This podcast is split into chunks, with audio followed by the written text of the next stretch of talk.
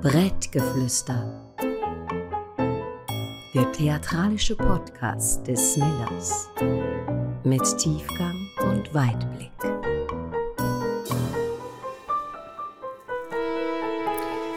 Herzlich willkommen. Genau, so fängt es eben an. Herzlich willkommen zu einer neuen Folge von Brettgeflüster, einem Podcast von Millers. Mein Name ist Andrea Fischer-Schultes, ich bin die künstlerische Leitung von Millers und habe extrem Freude, dass jetzt da bei mir in unserem chaotischen Esszimmer der Patrick Frey sitzt, der eigentlich ja im Prinzip keine Einführung bräuchte, aber wir machen es natürlich trotzdem. Doch, unbedingt. Des Kaisers neue Kleider, damit alle denken, okay, auch wenn ich nicht gewusst habe, wer er ist, man merkt es mir nicht an, weil man hat mir ja ein bisschen geholfen. Es ist ein bisschen schwierig, bei dir aufzuzählen, was du alles bist. Und ähm, der Schawinski hat ja dann auch noch gefragt, welchen Teil du am wichtigsten findest. Aber ich finde das nicht so wichtig, weil am Schluss ist wahrscheinlich alles, was du machst im Leben wichtig. Du bist Autor, du bist Verleger, du bist Kunstkritiker, du bist Schauspieler, du bist Komiker. Aber du hast auch noch, ähm, du, ich mache noch Dokumentarfilm mit dem Ivan Schädler. Also es ist, du bist ein unglaublich vielseitiger Mensch. Ivan Schuhmacher. Okay. Gell? Ivan Schuhmacher. Ivan Schuhmacher, Blame on me. Was habe ich gesagt, Schädler? Ja, du hast gesagt Schädler, darum... Einfach das ja, der Schädel ist oben und die Schuhe sind unten. Okay, gut. Genau, Jetzt haben wir ihn ganz, genau, ganz heimlich eingeführt. Ja. Habe ich irgendetwas vergessen, wo du denkst, mal, das will ich jetzt auch, dass sie das noch sagen? Nein, natürlich nicht. Hallo Andrea. Und was ich immer mache, ich weiß nicht, ob du schon mal eins gelost hast, Nein, im Brettgeflüster, extra ist, nicht.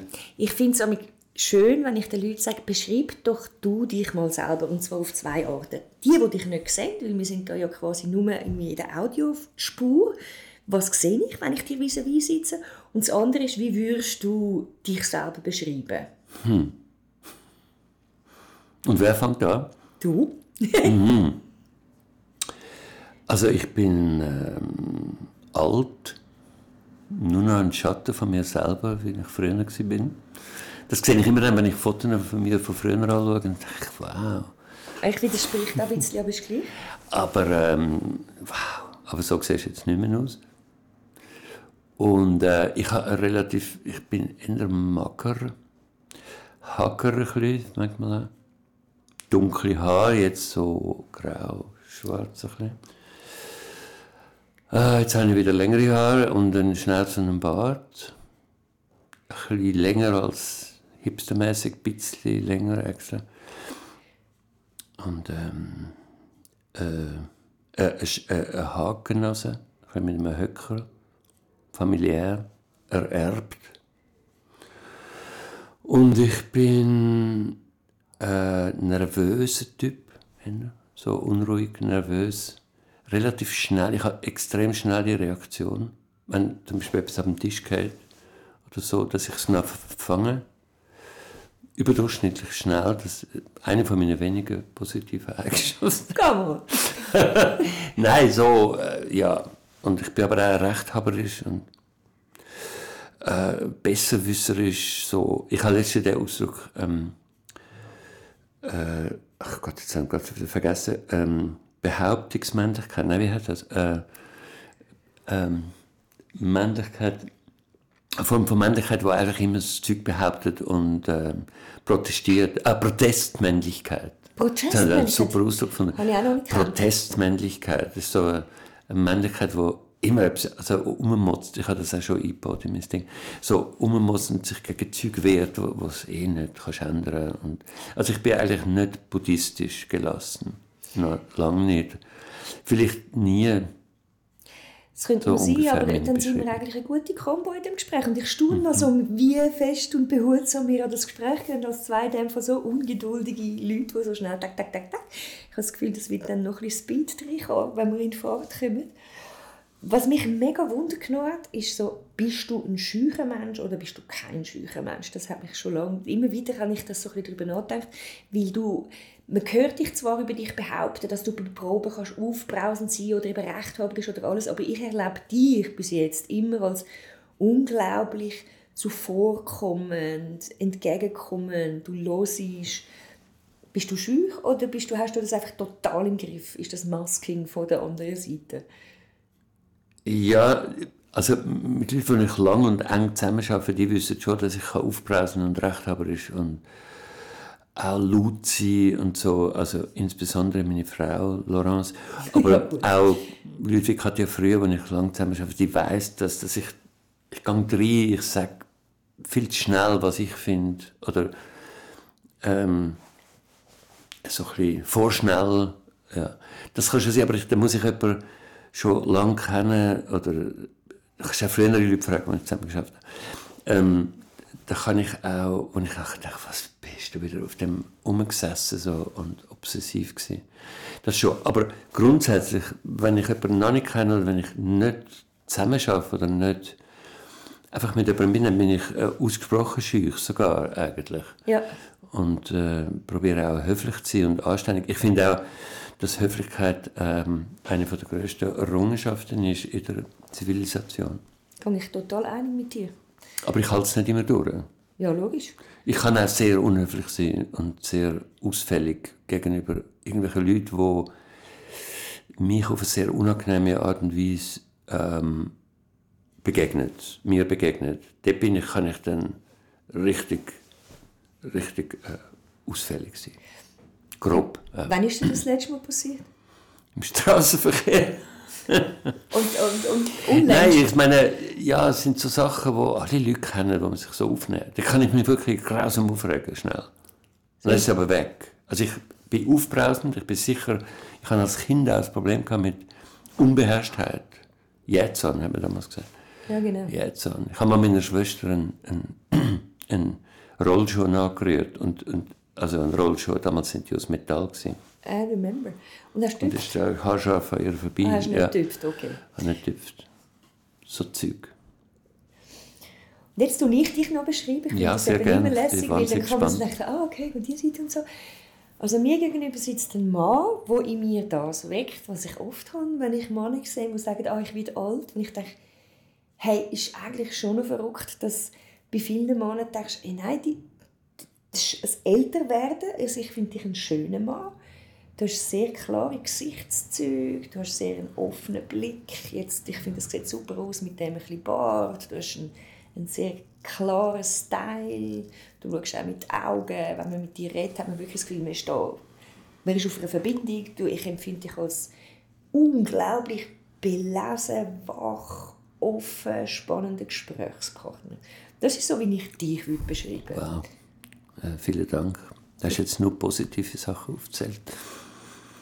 Das einzige. Negative ist eigentlich, dass du so eine Jacke an hast, die immer so ein bisschen raschelt, wenn du dran machst. Also falls du Okay, das Gefühl hast, ich hat es ein komisches. Geräusch, dann Ist es das meine Jacke, die er easy. hat? Dann ist es meine Katze. Gewesen.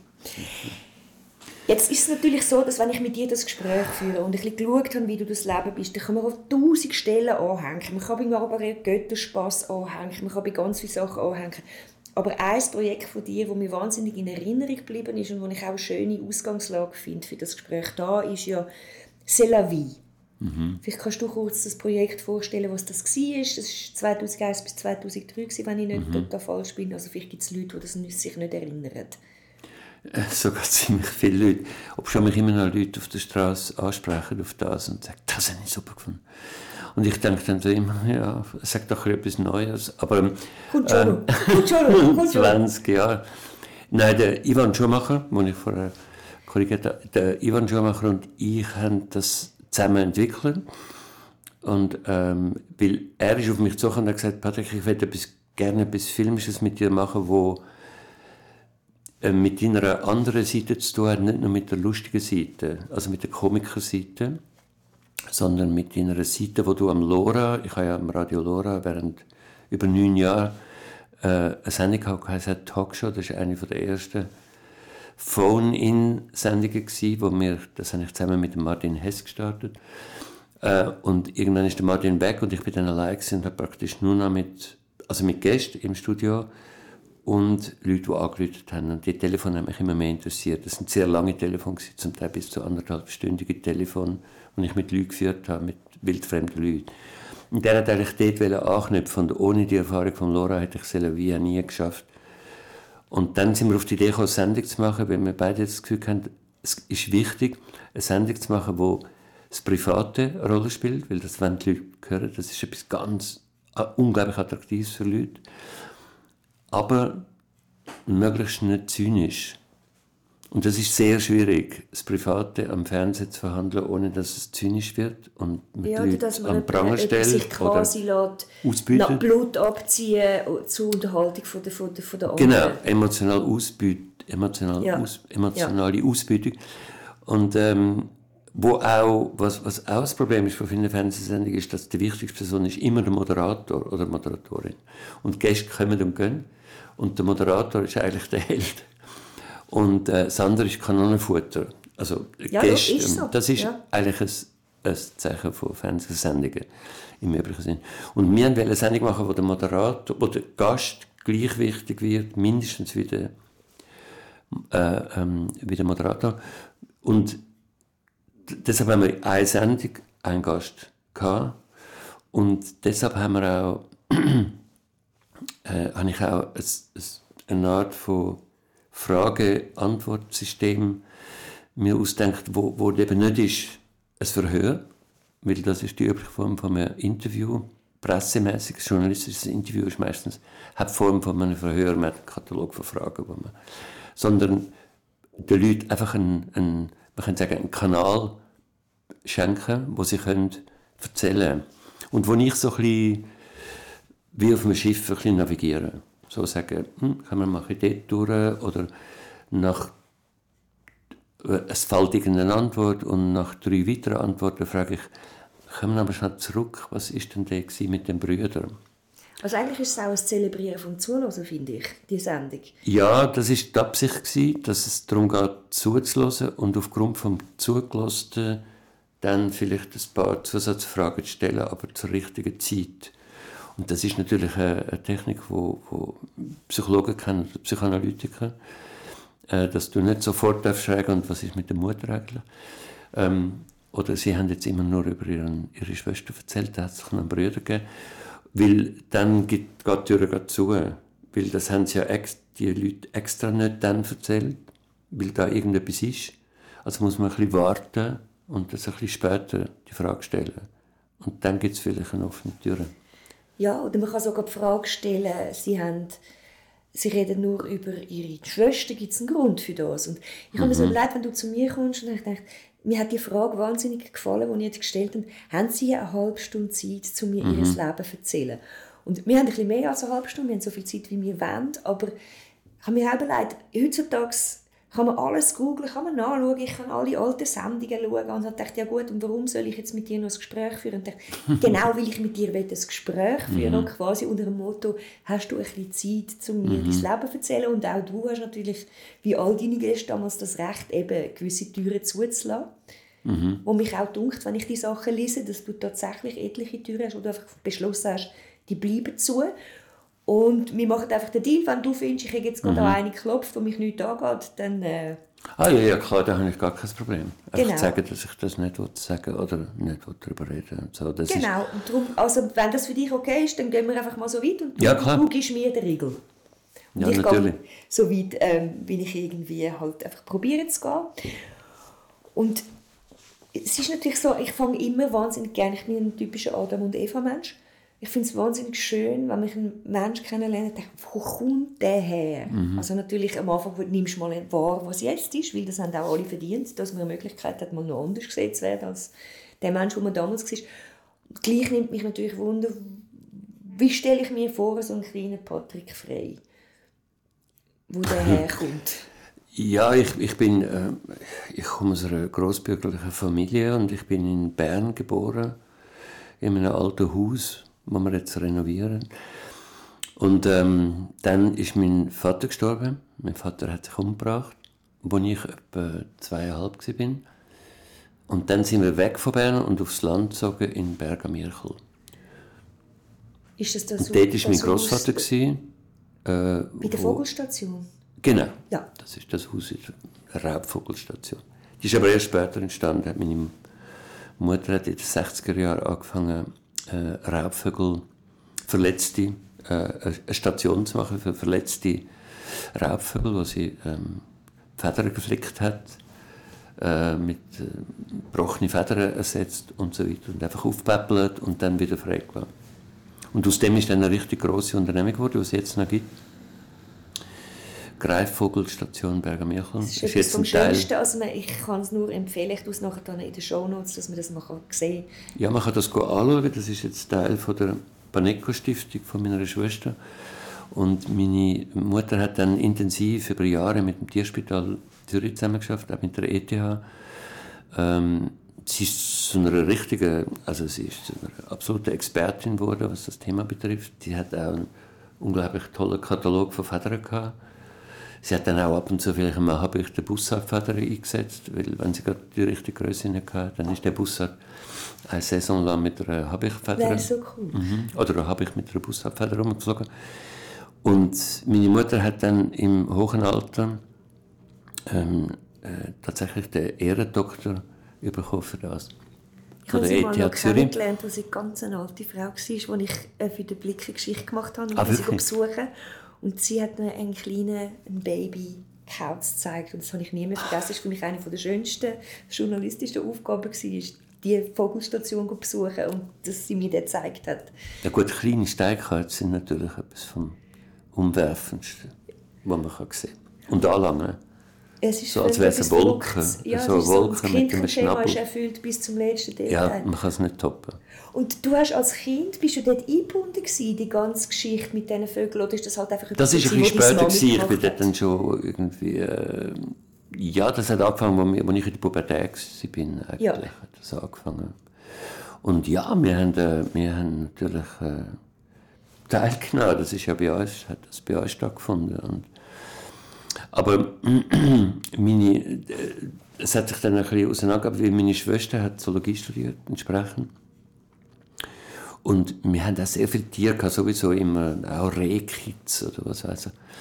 Und das war auch schon meine Großmutter, wo meine Großmutter kommt aus einer alten Winterthur-Familie, die im Berg gewohnt hat. Und sie hat einen, mit einem Gärtner zusammen einen unglaublichen makrobiotisch äh, biodynamischen Gemüsegarten gehabt, einen, einen grossen Garten von dem, von dem äh, Haus in Bergen-Mirchel.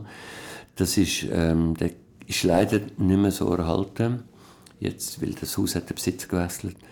Ähm, aber das ist ein, also man muss sich, das ist etwa ähm, ein Garten von 100 äh, auf 30 Meter, ein länglicher Garten mit Weg, also ein quasi ein französisch designter äh, Gemüse- und Blumengarten.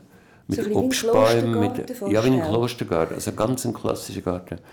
Unglaublich. Und das hat die ganze Familie, Großfamilie ernährt. Wir haben nie Gemüse irgendwo gekauft. Ich habe bis ich 15 ich habe gar nicht gewusst, dass man Gemüse kaufen kann im Laden. Weil wir das einfach selber hatten vom, ähm, vom Gärtner von meiner Großmutter.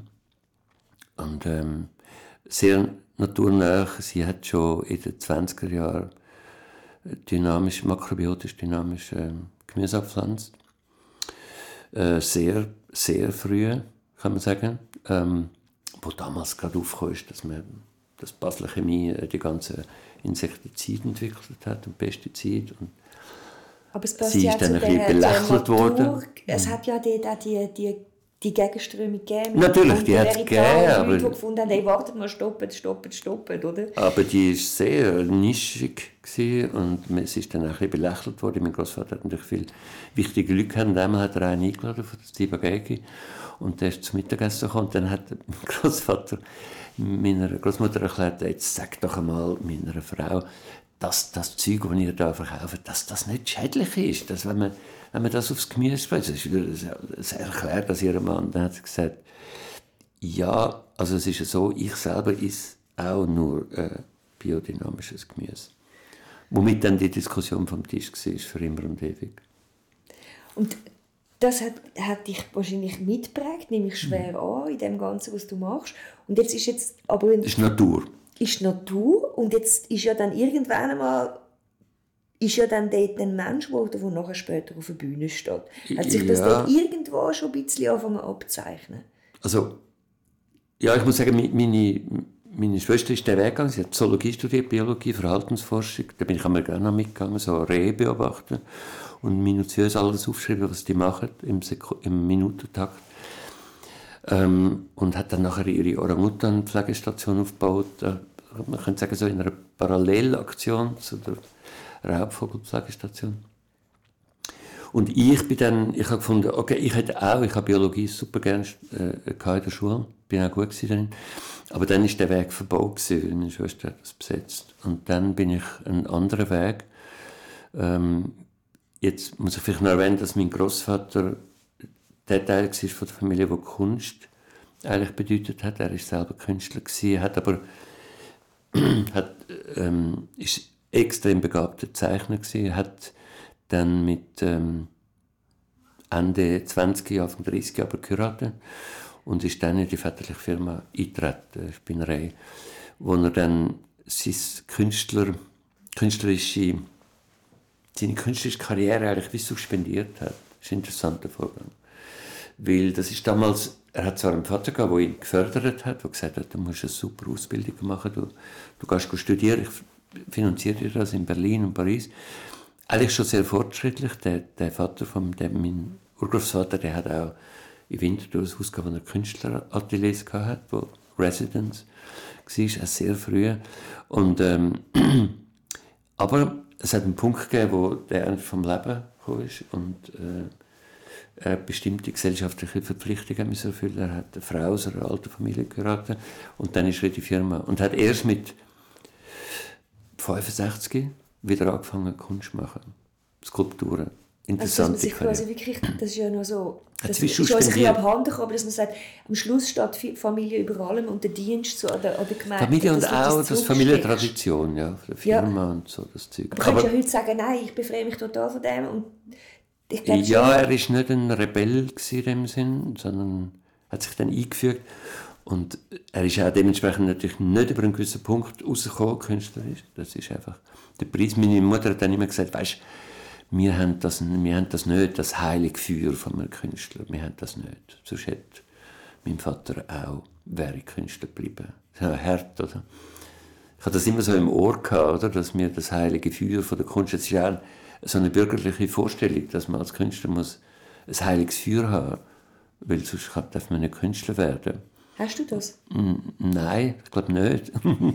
Für mich gibt es das gar nicht so, das heilige Feuer. Für mich ist das eine Entwicklung vom Leben, wo dort hingeht. Und es gibt so viele verschiedene Formen von Künstlern. Es gibt sicher Künstler, die irgendwie komplett obsessiv auf, äh, auf etwas hinsteuern und ich bewundere die, aber ich bin nicht so. Ich bin viel divers verzettelt und für mich ist es einfach nachher gewesen, weil, weil ich so hatte, aha, ja, okay, wenn du das heilige Feuer nicht hast, dann studiere lieber etwas Anständiges, weil dann hast du es ja nicht. Bist wie nicht legitimiert, bist gehörst nicht zu den Auserwählten, die ja, sich mit dem befassen. das ist so eine bürgerliche Vorstellung von Kunst. Und ähm, ja, und dann habe ich halt äh, studiert. Ich bin dann auch im Internat und so und habe dann aus einem irgendeinem crazy Grund etwas studieren, was mir maximal nicht entspricht, weil ich nicht kennt habe, nicht, nicht darüber gewusst habe, habe dann Ökonomie studiert. Und Kunstgeschichte, oder? Nachher dann Kunstgeschichte. Eine Zeit lang Ökonomie, bin ja ziemlich weit gekommen, aber dann irgendwann ist einfach Motivation da irgendwann gefehlt. Also, weil, Auch kein heiliges Feuer dort? Nein, ich habe zwar, äh, ja, ich habe unglaublich, ich habe Buchhalterprüfung gemacht, eigenes. Aber nachher habe ich gedacht, okay, nein, jetzt machst du mal das und dann habe ich Kunst studiert. Ich hätte ja auch können dort überschwenken und sagen, hör auf, studieren ganz und mach einfach etwas. Ja. Aber irgendwie, eben, das ist ja auch familiär gesellschaftliche Verpflichtung. Nein, fertig studieren und all das Zeug. Ja, lernen zu etwas Anständiges. Fertig studieren. Ist ja so, so tief in den Knochen. Ja, ja, ich komme schon aus dieser Generation, oder? Wo, wo das noch so ambivalent war. Ich bin in der Rekrutenschule, obwohl ich eigentlich das die schlimmste Erfahrung von meinem Leben war. Aber ich bin sogar Korporal geworden, weil ich das noch drin und dann bin ich im Knast gesessen und so und irgendwann bin ich dann, habe ich geschafft zu sagen, okay, fertig, raus, weg. Aber ich habe das alles noch eine Zeit lang mitgemacht. Ich sage nicht, dass mir das geschadet hat, weil äh, ich habe dort Erfahrungen gemacht, die ich sonst nicht gemacht hätte. Äh, extrem bizarre Erfahrungen, aber ähm, äh, ich beschreibe einfach, warum das so ist. Und dann, ähm, ich habe tatsächlich dann nichts fertig studiert. Ich habe ziemlich lange Kunst studiert. In der gleichen Zeit auch ein bisschen Kunst gemacht. Ein bisschen Kunst gemacht. Ich habe Skulpturen gemacht, kleine. Und dann gefunden, habe, und dann gefunden nein, ich bin irgendwie jetzt intellektuell, ich wollte etwas machen, wo Kunst, aber wo quasi reflektiert über Kunst. Nicht einfach, ich bin zu wenig primär, eben das heilige Gefühl primär einfach, ich muss machen und mich ausdrücken, sondern nein, ich bin eher der Typ, der muss darüber nachdenken, was Kunst. Dann bin ich Kunstkritiker geworden beim Tagi. Und immer noch suche ich natürlich so dort, wo hat es irgendwie in der Kunstwelt und in der Naturwelt von deinen Kindern, ist das Theater auch noch drin? Ist man zusammen ins Theater gegangen oder ist das, mal, ist das viel später einfach dir wie so ins Leben Nein, es hat zwei Phasen gegeben. Während, äh, während dem Internat in Zurz bin ich im Internat gewesen. Wir haben super Deutschlehrer, zwei super Deutschlehrer. Der eine ist ein Philosoph und der andere ist ein Harold Pinter Spezialist gewesen. Aber wirklich, also sehr seriös. Und wir haben mit, denen, mit dem Theater gespielt und äh, wie das so ist in der Schule, wahnsinnig aufwendige Proben, sehr, sehr äh, sorgfältig und professionell ist das gewesen und überhaupt nicht laienhaft mit zwei Aufführungen. Oder das ist so. Aber wirklich sehr, ich habe jetzt sehr viel gelernt über, über äh, Schauspielerei. Und damals, das war natürlich Hochdeutsch, das ist Harold Pinter, der, der Caretaker, der Hausmeister war, ein super Stück. Ich habe einen Typ gespielt, der immer als ihm, das sind drei Typen, und ähm, ich, ich bin der, der immer als einem Stecker rumgeflickt hat. So der völlig anale Typ, der so mit sich selber beschäftigt ist. Und ähm, in dieser Zeit ich, bin ich extrem am, am High-End-Theater interessiert. Gewesen. Ich habe Theater heute abonniert, gehabt, Zeit lang. So Hochkultur. Lang. Hochkultur. Und äh, Theater und Schauspiel und so. Und äh, das hat mich mega interessiert. Und dann, äh, als ich angefangen Kunst zu studieren und über Kunst zu schreiben, habe ich eigentlich angefangen im im, ich muss das ein bisschen so beschreiben, angefangen im Inc., das ist ein Unternehmen von, von der Migro, Migro ähm, quasi Kulturengagement. Inc. ist internationale Hallen für neue Kunst gewesen, in, im Kreis 5. Wunderbarer Ort, geführt von Urs Reismüller und der Christel Sauer. Und die haben absolute Weltkünstler nach Zürich gebracht, die dort nicht nur einfach ausgestellt haben, sondern installiert während zwei Wochen und dann ist die Ausstellung da gewesen. und wir haben Dokumentationen geschrieben. Also es sind Arte Povera Künstler oder Bruce Naumann oder äh, Gerhard Richter, wirklich äh, unglaubliche Namen. Ich habe die alle kennengelernt. Ich bin mit denen zwei Wochen installiert, geholfen, nachher Dokumentationen geschrieben. Das hat mich maßgeblich geprägt, also die Arbeit, wirklich die geistige Arbeit mit diesen Künstlern. Und ähm, wahnsinnige Texte geschrieben, die wirklich so äh, end, nicht enden wollende Texte. Und ähm, auf, dem, auf Basis von dem habe ich angefangen, mich entfernen vom Theater, weil damals ist quasi Minimal Art und Konzept, es ist vor allem um Minimal Art und Konzept Art gegangen. Und beides hat beinhaltet, dass man eben das hat Performances, steht auch aufgekommen. Und Performances sind genau das Gegenteil vom klassischen Theater, nämlich kein Acting, kein Ausdruck, kein Nullausdruck im Gesicht. Also man ist im Viereck gelaufen, man hat das Viereck abgelaufen während drei Stunden wie Bruce Namen und es hat null äh, äh, Acting gegeben oder irgend so, oder Marina Abramovic und so. Ja, ja. Zusammen am Tisch sitzen und äh, das sitzen. kann man nicht sitzen und schauen oder Andy Warhol äh, äh, acht Stunden mal, wo schläft oder Film oder so eine Sache und ich bin quasi wie, okay, Theater das ist nicht wirklich Kunst, das ist eine andere, äh, eine andere Welt. Ich verlasse das und parallel, während ich ähm, äh, dann im Tagi über Kunst geschrieben etwa dreieinhalb, vier Jahre lang. Kunstkritik, so Galerien, Ausstellungen in Zürich, regional, international.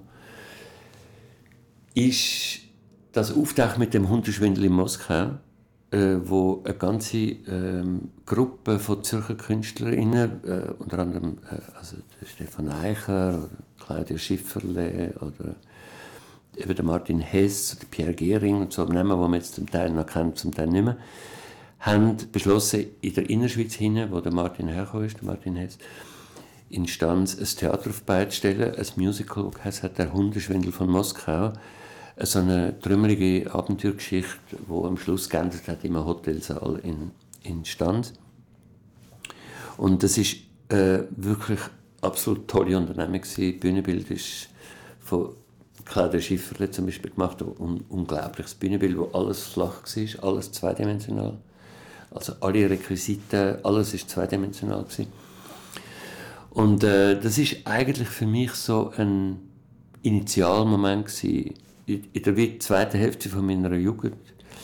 Äh, ich bin doch schon ja, gegen die 30 gewesen, um die 30 und das ist wie eine zweite geistige Geburt gewesen. So, wo etwas ausgelöst hat, wo, wo ganz etwas Neues war für mich. Also wie, ja, probier doch selber, oder? Ich habe dort geschrieben darüber für den Zürich-Tipp, äh, äh, eine Vorschau und bin immer weiter reingekommen, bis ich dann eine Lampe gespielt habe, nachher einen durchgedrehten Hotelportier. Ja, meine erste Rolle war eine Lampe. Eine Lampe, ich habe einen Lampenschirm, habe ich selber gemacht, einen Lampenschirm über dem Kopf, man hat mich nicht gesehen.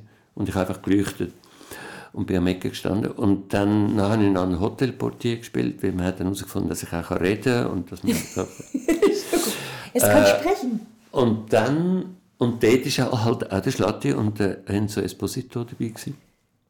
Und, ähm, und noch weitere Leute. Und äh, dann haben wir uns dort alle kennengelernt. Wir sind dort in Stanz, wir sind fünf Wochen, sechs Wochen bei Leuten gewohnt in Stanz, haben die Probe gemacht. Das ist so, ist mehr als nur einfach eine Aufführung. Oder? Ganz viele Wege sind von dort. Der Stefan Eicher hat seine Solokarriere von dort aus gestartet. Äh, es sind ganz viele Sachen passiert mit Leuten von dort aus. Ja. Ähm, es war so eine Verzweigung, 1983, 1984.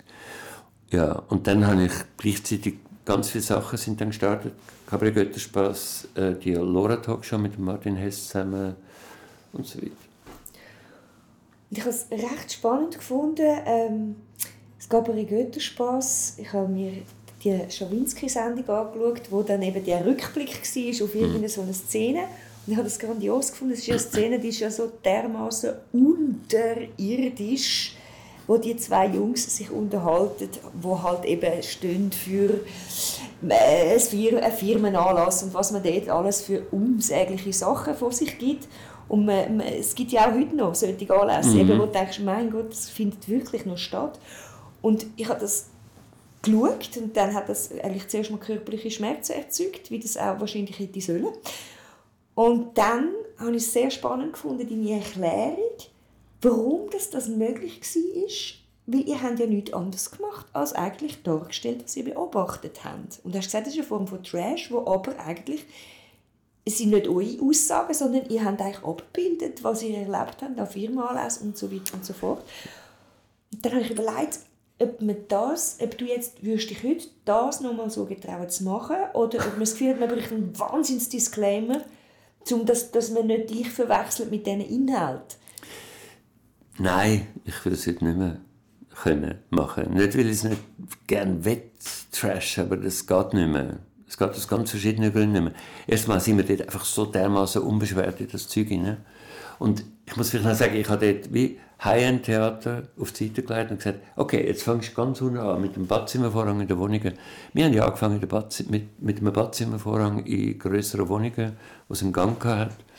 Und dann haben wir dort also das Duo lustig gemacht. Und, und das war wie wirklich Grassroots. Oder? Es ist einfach von Null anfangen. Wir haben wirklich auch beschlossen, wir wollen nicht sein wie das Cabaret Rotstift, wir wollen nicht sein wie das Literatur, literarische Cabaret von Basel. Das ist alles, alles tierisch auf den Weg gegangen, die Belehrungskabarett und die, die ziselierten, äh, literarisch äh, ausgefeilten Basel Cabaret und das ist alles, das haben wir alles nicht wollen. Wir haben etwas ganz anderes wollen. Wir sind damals natürlich Monty Python und so weiter. Wir sind am englischen Humor interessiert und äh, äh, an, an, an so Basics. Wir haben äh, Harald Junke ein Sketchbook gekauft. Das war so ein Büchlein, das ist ein unglaubliches Buch. Die Sketche von Harald Junke, der hat ja so eine Sendung auf der ARD. Wir waren absolute Fans von Harald Junke. Ich bin immer noch Fan von Harald Junke. Er war ein genialer Schauspieler, leider am Alkohol gestorben. Und der hat ein paar, eine Serie von Sketch-Sendung gemacht, wo er unglaublich unterirdisch schlechte Sketch einfach gespielt hat. Ähm, und die haben wir ähm, einfach nachgespielt am Anfang.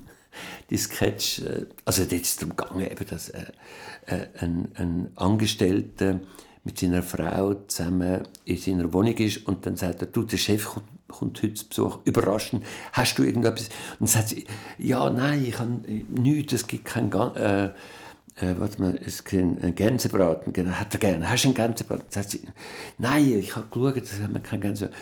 Okay, dann machen wir es so, du, ähm, äh, hast du noch Wienerli? Ja, Wienerli habe ich noch. Okay, dann machst, machen wir es so, du gehst in die Küche und dann machst du einen Schrei, lässt etwas runterfallen der Gänsebraten ist runtergefallen und dann sagst aber zum Gott sei Dank haben wir noch Wienerli. Und dann kommt der Chef, der Chef habe ich gespielt und der Chef ist so, und dann hörst du einen Schrei aus der Küche und dann ruft der Mann hinter der Küche, ruft, ähm, was ist, ist der Gänsebraten runtergefallen? Und sagt sie, nein, die Wienerli. und äh, so die Art von Sketch haben wir gespielt. Ja, es hat auch ein bisschen etwas Mr. Beanix auch. So mit, Ja, ja, mit total. dem Totan auf dem Kopf und allem. Ja, so Zeug und, und einfach ähm, Slapstick und Trash und, und äh, äh, sehr deftige äh, Dialoge. Aber du brauchst eine gewisse Unbeschwertheit und ähm, dass du das machst, dass du einfach dort reingehst, oder? Und dass du der, damals hat sich das noch gerieben an einer gewissen Vorstellung von, einer gewissen Vorstellung von eben kultiviertem, kultiviertem Kabarett. Das ist dann wirklich so ein bisschen Antithese. gewesen. Aber es klingt so fast ein bisschen, wie wenn das so eine, eine, eine zweite Pubertät gewesen wäre von dir, oder? Weil du Ja, der zweite- Hochkultur und irgendwann findest du, wisst ihr was, Blasen mit Schuhe, jetzt gehen wir wirklich mit dem Badzimmer vorhang und der Wienerli rein. Ja gut, das Rebellische oder das, das Widerständige, Widerständige und Widerständische, das, das ist schon immer bei mir gewesen. Also eben, ich bin ein schücher junger Mann gewesen, weil ich auch nicht so der Power-Typ bin, also so der Muskeltyp. Ja. So, ich habe mich immer mit, mit Schlagfertigkeit verbaler retten in der Schule und im Gimmi und Also so. wie beim Mani Matter, der, Mhm. entweder, der, der, entweder der, der Fußball spielen kann, oder der mit, äh, mit der Poesie. Ich bin eindeutig der mit, mit den Wörtern. Und ähm, dort ist es auch, habe ich die Leute zu Weissglut getrieben mit den Wörtern. Und, ähm, und das hat sich schon vorgesetzt und dort war halt auch noch Bewegung, gewesen, so 78, 79, 80, 81, wo mich sehr tief geprägt hat, obwohl ich eigentlich wie zwischen 68 und 80er Generation bin. Ich bin kein 68 Ja, du bist gewesen, kein AJZ dort bin ich Mensch doch, nein, dann auch nicht mehr, da bin ich jetzt alt gewesen. Ja, genau. Ich habe auch keine Steine mehr gerührt. Ich habe äh, äh, aber äh, Gummigeschoss schon abbekommen. Die Studenten haben ja eine Zeit lang auch mitgemacht äh, bei der Bewegung und so. Aber es hat mich als Gesamtdings extrem geprägt. Also muss ich sagen, ich bin dort auch noch mal auf die Welt gekommen. Es war eigentlich nicht so sehr pubertär, gewesen, sondern wie, äh, wie eine geistige äh, eine, eine Wandlung habe ich durchgemacht. Eine, eine gewisse Wandlung zu etwas, wo, wo vorher nicht so ausgeprägt war. Äh, in der Zeit, als ich noch in die Rekrutenschule gegangen bin, so, dort hat es so geschwelt. Ja. Und ich habe wirklich mit dem, mit dem bürgerlichen Zeug nachher so ein bisschen abrechnen. Obwohl ich gewusst habe, ich bin aus so einer Familie, ich bin nicht arm, ich bin nicht Arbeiterkind, ich bin, oder? Äh, und ich wollte auch etwas anderes machen als die, meine Cousins und so, oder meine äh, größere Familie, wo halt viele von den Söhnen haben, äh, sind schön in den Spuren von ihren Eltern weiter, haben weitergemacht, das habe ich nicht wollen. Und du, bist ja immer, du wirst ja immer wieder auf das angesprochen und geht dir das nicht irgendwann auf die Nerven und sagst, hey, Leute, jetzt können wir doch mal aufhören mit dem, weißt, so, dass man sagt, ja, aber du kommst ja aus einer Familie, wo du Mhm. all die Möglichkeiten gehabt hast und du hast können das alles machen und ist Ja, ja, eigentlich auch ich nervig, wenn mit- du mit den Leuten sagst, hey, ich habe das Zeug trotzdem alles selber auf gestellt im Fall. Ja, äh, im Fall, ich kann es sogar ein bisschen umdrehen, indem ich sage, ja eben, ich habe mega viele Möglichkeiten gehabt und äh, habe die gewählt. Und du hast sie genutzt vor allem. Und ich habe gewählt. Oder? Die meisten Leute haben ja den Vorteil oder Schrägstrich Nachteil, dass sie gar nicht können wählen Und manchmal hätte ich mir gewünscht, ich könnte nicht wählen.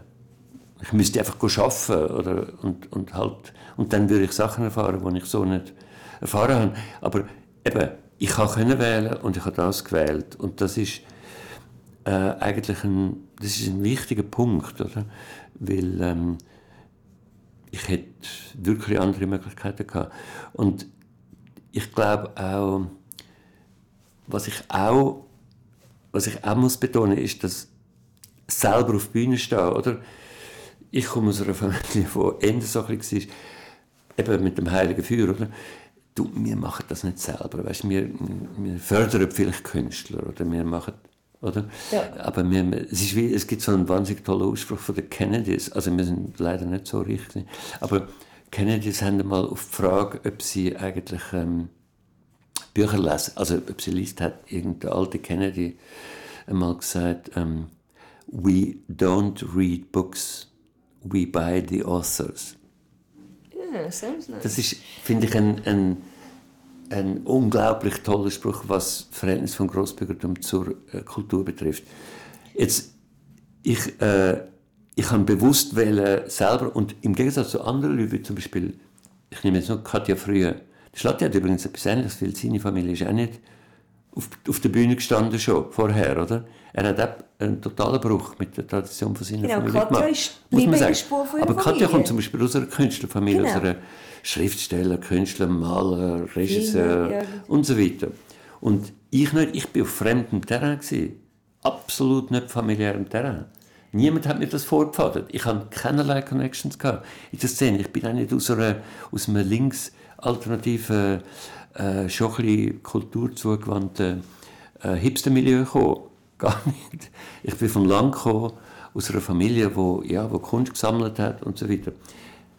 Diese Seite habe ich nachher eigentlich in meinem Verlag realisiert. Oder? Quasi die Förderung von anderen Leuten, die Förderung von, von Kultur. Und Darf ich da ganz kurz etwas Ja, dazu sagen? ja, nur- Weil das, nur- ich wollte nur nur- schnell deine Bescheidenheit durchbrechen. Also, dein Verlag Edition Patrick Frey ist ja einer der renommiertesten Kunstverlage der Welt. Was man aber so ein bisschen scheinbar in der Schweiz nicht so weiss. Aber ich, nur einfach, damit man das so nicht als dein Nischenhobby, falls jemand Nein, das weiss, ist es nicht. Das ist wirklich eine grosse Kiste. Ich äh, auch, ähm, bin, muss jetzt auch leider anmerken, dass ich im Moment so ein bisschen finanziell muss zurückschrauben und dass der Verlag mich eigentlich finanziell ein bisschen ruiniert hat, könnte man sagen. Und die, da bin ich auch sehr weit gegangen in dem. Ja? Äh, kann ich jetzt wirklich sagen, ich bin über die letzten 40 Jahre sehr weit gegangen in dem, in dem, in dem Bereich und habe damit eigentlich die Seite von der Familie, die eben drin bestanden hat, ähm. Künstler, ja, äh, Bilder zu kaufen oder Künstler zu fördern, ähm, wie mein Urgroßvater schon ähm, den Tribut zollt, könnte man sagen. Oder? Und ich finde es auch sehr wichtig, weil das hat mich unglaublich befreit von dem wahnsinnigen Egoismus und Egozentrik, den ich bei vielen von meinen Kollegen und Kolleginnen ab und zu spüren, wo sich nur mit sich selber, mit ihrer Karriere, mit ihrem Zeug beschäftigt. Das ist ein Vorteil von den Möglichkeiten, die ich habe. Dass ich mich mit ganz vielen kreativen Projekten von Leuten beschäftigt habe, die jünger waren als ich, die älter waren als ich, die äh, angefangen haben mit etwas, die anfangen, die äh, so eine Initialförderung äh, haben. Und Bücher sind wie so Visitenkarten, wo, die erste Visitenkarte, wo man kann sagen kann, das bin ich, das ist mein Werk. Und das ist ein, ein extremer Gewinn für meine Kreativität gewesen, weil das ist wie, es ist nicht nur immer um meine Kreativität gegangen und um was habe ich für tolle Ideen und was bin ich für ein toller Hecht, sondern ich, geb, ich ermögliche dir etwas. Und zwar nicht das, was ich will, sondern das, was du willst. Und ich helfe dir. ist ja gefüttert von dem dann immer. coach Die. Kreativität wird ja zurückgefüttert von, Ja. all diesen Projekten. Oder? Aber nicht, eben nicht auf einer ausbeuterischen, äh, Nein. überhaupt nicht, fern davon, weil ganz, die meisten Leute von denen sind mir gar nicht nahe in dem, was sie machen. Ich kann das nicht, sie machen etwas anderes. Aber ich habe ganz, ganz viel gelernt über Kreativität und wie Prozess funktioniert und wie ein kreatives Projekt kann coacht werden und kann ähm, quasi begleitet werden. Coaching hat es damals als Ausdruck noch nicht gegeben, als wir angefangen haben, aber wir haben von Anfang an gesagt, wir sind ein Verlag, der nicht einfach Bücher publiziert, das kann man jetzt auch selber mittlerweile, damals auch schon, sondern wir, wir formen das Projekt mit, wir, wir denken mit, wir ermöglichen ein besseres Projekt, weil mehrere Leute beteiligt sind, weil ich glaube, ich glaube extrem an äh, die kreative Energie und Power von Gruppen, also von Gruppenprozess. Das ist natürlich wiederum vom Theater gekommen, weil das ist es immer so und ähm, äh, hat sich immer immer bewahrheitet. Ich finde, Dialoge sind letztlich immer interessanter als Monolog und ähm, bringen einem weiter. Und das ist, das ist beim Verlag die ganze Bei jedem Projekt ist ein Dialog. Von null an, von null bis äh, zur Vollendung des Projekts. Was mich mega wundert, ich habe so überlegt, was ist, es ist total bescheuert, die Frage eigentlich zu sagen, welches ist dein Lieblingsbuch, das ihr gemacht habt. Darum finde ich, will ich sie nicht so stellen. Aber gibt es ein Buch, wo du sagst, hey, das hat bei mir, das ist wieso, das ist mir in meinem Kopf, das hat mich so verändert oder da ist so viel passiert oder vielleicht, das, das, das hat dich geprägt. Ja, das ist jetzt natürlich wahnsinnig ungerecht, weil ich habe bis jetzt etwa 380 Bücher publiziert. Eben darum ist es eine blöde Frage. Und ich werde nur zwei Bücher erwähnen, die mit einem Thema zu tun das im Moment so ein bisschen aktuell ist. Ähm, äh, das eine heißt The Nazis. Und das ist ein amerikanischer, äh, also ein polnischer Piotr Juklanski heißt. Ist ein polnischer Künstler, der in Amerika lebt. Ähm, und das Projekt besteht darin, das Buch besteht darin, dass er ähm, etwa 300 Hollywood-Schauspieler abbildet, die Nazis spielen. Also seit der große Porträt hat die Fotos auch groß gemacht, lebensgroß von Schauspielern, von, von quasi von Trash bis zu High-End, also bis zu Schindlers Liste. Hollywood-Schauspieler und äh, Schauspieler, wo ausschließlich Männer natürlich, wo Nazis spielen. Und ähm, es hat keinen Kommentar gehabt im Buch. Und zuhinterst hat es eine Liste von allen Filmen, auf jeder Seite, aus welchem Film. Das war der einzige Kommentar. Gewesen. Und das Buch ist ein Wahnsinn. Das Buch ist ein Wahnsinn, weil du merkst, dass du schaust das so an und äh, du merkst, wie die Dekoration von den Nazis, ich sage jetzt bewusst von Dekoration, da im Bereich vom Gesicht, von der, von der Uniform, Hüt, von der äh, äh, Schultern, im Kragen, das ist du hast es natürlich in einer viel extremeren Form noch gesehen in den Hollywood-Bildern, wie das ein visuelles, äh, eine visuelle Orgie ist. Absolut. Wo die Nazis von Anfang an kalkuliert haben. Und in dem Buch ist auch interessant, wir haben dann Gespräche darüber geführt, also vor allem die Rezeption von dem Buch ist unglaublich interessant. Wir haben Gespräche darüber geführt, wir haben Gespräche darüber geführt, wo wir gesagt haben, okay, es gibt ganz, ganz böse Nazis, es gibt so ein bisschen gebrochene Nazis, es gibt poetische Nazis, es gibt äh, liebe Nazis, es gibt Nazis, die gebrochen haben mit ihrem Nazitum. Alles also ist ja in diesen Darstellungen. Oder in den Darstellungen. Ja, ja, in diesen Darstellungen. Ja. Hollywood hat natürlich alles abdeckt, oder bis vom brutalsten Kinski, Klaus Kinski als Nazi oder so, äh, bis zu so differenzierten, wo dann noch Pfeife raucht oder so, oder ein Nazi, nachdenklichen Nazi. Und man ist, man ist quasi in einem, äh, in, in einem in einer Crowd von Bösem, oder? Man ist in einer Gruppe, in einer Menschengruppe, wo immer das Böseste eigentlich darstellt, was es gerade gibt. Weil es ist ein Traum von jedem Hollywood-Schauspieler, mal einen Nazi zu spielen, also einen bösen Nazi, oder? Also Und der Willen. Das ist so wieder ein Topos, oder? Das hat ja der Bruno Ganz dann nicht können widerstehen. Und ähm, die Rezeption von dem Buch ist aber insofern unglaublich kontrovers gewesen, weil zum Beispiel Schweizer Fernsehen hat damals eine Kultursendung gehabt. Ich frage mich nicht, wie sie geheißen hat. Und dort haben sie eine kleine Rubrik gehabt, äh, geheißen hat, äh, äh, Papier oder irgend so etwas. Da sind sie gesessen und haben geredet über ein Buch oder etwas. Und dann war es entweder super gewesen oder im Papierkorb. Also die Rose und der Kaktus der Woche. So ja, so irgendwie. Und dann haben sie das Buch genommen, den Nazis, dann haben sie bisschen darüber geredet. Und haben kritisiert, dass es keinen Kommentar hat. dass es keine Einleitung hat, die sagt, es sind im Fall Filmschauspieler und das sind mega böse Leute, aber sie werden nur dargestellt von Filmschauspielern. Kein Disclaimer, so, und will es wissen, haben. ein Disclaimer, ja. Und haben es im Papierkorb gerührt. Und ich hatte dann nachher einen langen Briefwechsel mit der damaligen Redaktion. Es ist ein hochinteressanter Briefwechsel. Ich habe gesagt, haben die wirklich das Gefühl? Sie haben dann so gesagt, ja, ein junger Mann, der jetzt da ein bisschen Neonazi, oder? Der bewundert dann. Habe ich gesagt, haben die wirklich das Gefühl, dass Neonazis nach Filmschauspielern schauen, die Nazis spielen? Haben die nicht das Gefühl, die wollen die echten? Oder haben das Gefühl, dass sich ein Neonazi äh, ein Bild von einem Hollywood-Schauspieler aufhängt, in seinem Jugendzimmer, wo ähm, ein Nazi darstellt? Natürlich nicht. Und dann hat es die unglaublich bizarre Szene gegeben, wo Piotr Juklanski in London hat in der Photographers Gallery ausgestellt. Und zwar sind das dann Leb- ein Saal mit lebensgroßen Porträts von diesen Nazis. Und dann ist eines Tages ein Mann in einer polnischen Weltkriegsuniform mit einem Schwert, ein Kavallerist, reingekommen und hat geschrauen, er sagt, er sagt, er hat einen guten Nazi gespielt, das war einer der Darsteller. Gewesen. Er hat einen guten Nazi gespielt, das war kein Böser, gewesen, der hat einen gewissen und hat mit dem Schwert sein Bild zerschnitten. Das ist ja fast wie eine Wahnsinns-Performance. Unglaublich. Ah, Entschuldigung, das ist nicht in London, ich habe etwas verwechselt. Das ist nicht in London, gewesen, das war in Warschau, gewesen, wo der Piotr ausgestellt hat. Ja. Im Nationalmuseum in Warschau. Die Episode, die hat mich nachher wollen verklagen wegen Ehrverletzung und so weiter. Das ist dann überhaupt nicht daraus geworden, das ist natürlich absurd. Aber bei der Photographers Gallery, um die Geschichte richtig zu erzählen, hat er ausgestellt und dort hat irgendein wohlmeinender Mensch der, ähm, im, im Jewish Committee von, von London angerufen und gesagt, da hat es eine, äh, eine Ausstellung von Nazis. Da- Das müsst ihr irgendetwas unternehmen.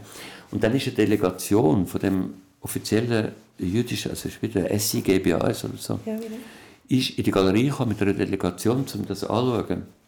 Und die sind reingekommen und haben umgeschaut und haben gesagt, ja, aber they're all actors. Und sind wieder raus. Das, Also haben was ich- total können das einordnen, was sie eigentlich wollen machen. Natürlich, Ja. natürlich.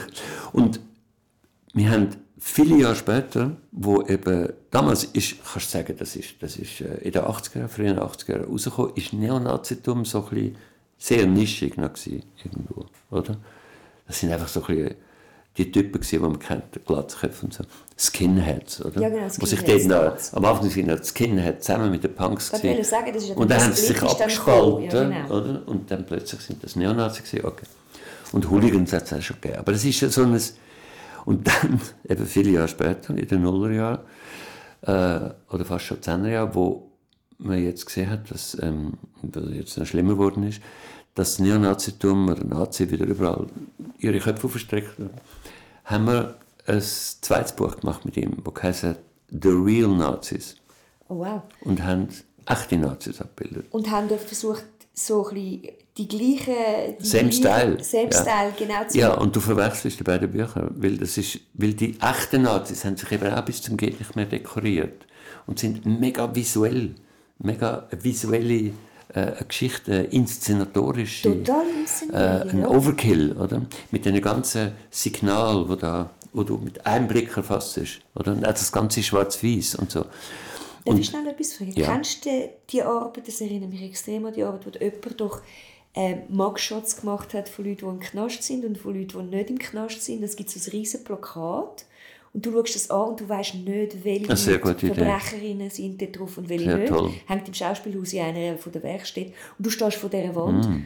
und du denkst, ah, das ist ja, und dann fängst du an, dich selber eigentlich verwünschen bei all deinen. Gedanken und Vorurteilen. Ich muss das mal organisieren, das Plakat, oder mal zeigen. Das wäre das Buch, das ich sofort würde machen wenn das Völlig verrückt. machen. Das ist eigentlich wie so, wie du auch sagst, so, dass, äh, wie willst du es jemandem ansehen und dann musst du die, äh, wenn du nicht alle die Embleme und die Erklärungen dazu hast. Das ist ähnlich wie Kinderbilder von berühmten Leuten, wo dann das Wort ist, wir haben das Buch mal heißt Children, das ist nur in Klammern, es ist auch eines meiner Lieblingsbücher, aber es ist ganz ein kleines Buch und du hast immer ein Bild von einem Kind und dann drehst du um und dann steht, wer das ist, worden ist, oder? Aber ohne das Bild vom Erwachsenen, nur, den, nur die Texte Nur, aufgefangen. nur das Kinderbild. Ja. Und, dann, und du fährst es erst, wenn die Seite umkehrst. Das ist ein bisschen wie so.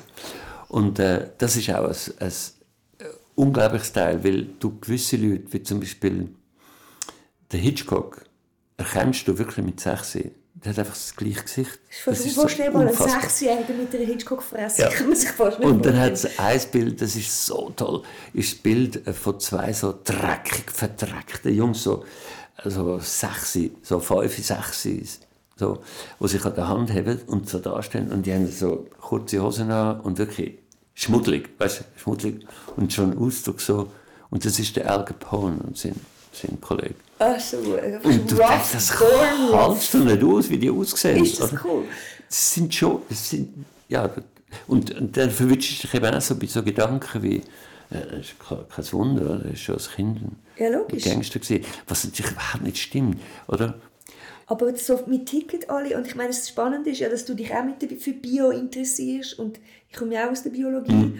und dort äh, kommt man ganz, hat man eine andere Beziehung zu Vorurteilen, glaube ich, als nur die gesellschaftlichen, mhm. weil das ist auch ein Überlebenstool, ja, du musst ganz schnell eine Situation scannen und eine ja, Reaktion darauf generieren.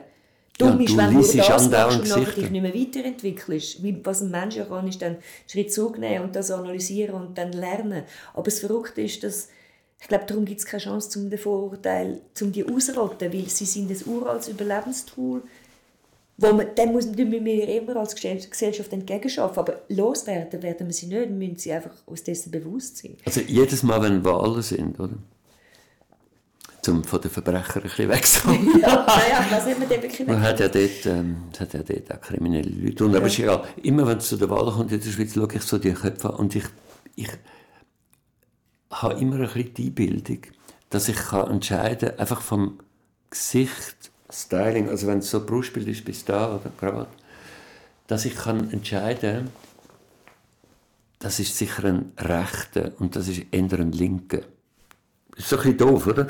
Aber allein aus der Art, wie das Gesicht modelliert ist und wie das Lächeln aufgesetzt ist. Aber es ist nicht nur so wie, doof, weil sie inszenieren es ja auch so, dass sie ihre Vorurteile bedienen. Dort. Und so etwas, das ist ja kein äh, guter Nerz oder so etwas. Manchmal, manchmal sind es doch, ja, etwas Propers und ein bisschen gut ernährt und ein bisschen Haarschnitt so. Und es gibt wenig Ausreißer, oder, wo, wo das eigentlich dann nicht bestätigen. Und ähm, was schwieriger ist, ist natürlich Mitte. Mitte ist schwieriger zu erkennen. Das ist bei der Mitte so, oder? Weil Mitte halt in der Mitte ist. Aber, aber bei, bei, und bei Frauen ist es, finde ich, auch ein bisschen schwieriger bei rechten, linken Frauen. Aber auch dort, man müsste es mal, es ist natürlich ein bisschen verpönt, es geht ja ein bisschen Richtung Lavater und Physiognomie, ähm, Pseudowissenschaften und so. Aber man müsste es mal so ein bisschen nach Kriterien, also ein Physiognom, es gibt schon noch Leute, die sich mit dem beschäftigen, müsste man mal so ein bisschen das analysieren, weil es, es, hat etwas. Wie du sagst, es werden auch Gesichter inszeniert und Gesichtsausdrücke. Und es werden ja deine Vorurteile auch aktiv bedient. Ja, genau. Also äh, linke Leute, oft sehen linke Leute ein bisschen sorgenvoller aus.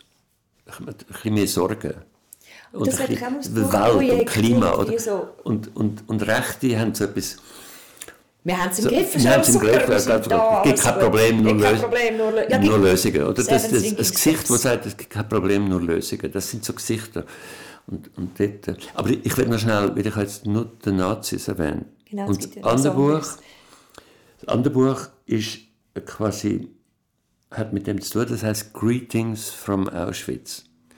Und ich bin in ähm, Krakau an einem Fotografiekongress da gibt es eine, äh, äh, eine Fotografie, ähm, äh, Podiumsveranstaltung, wo jedes Mal mit einem Thema schafft.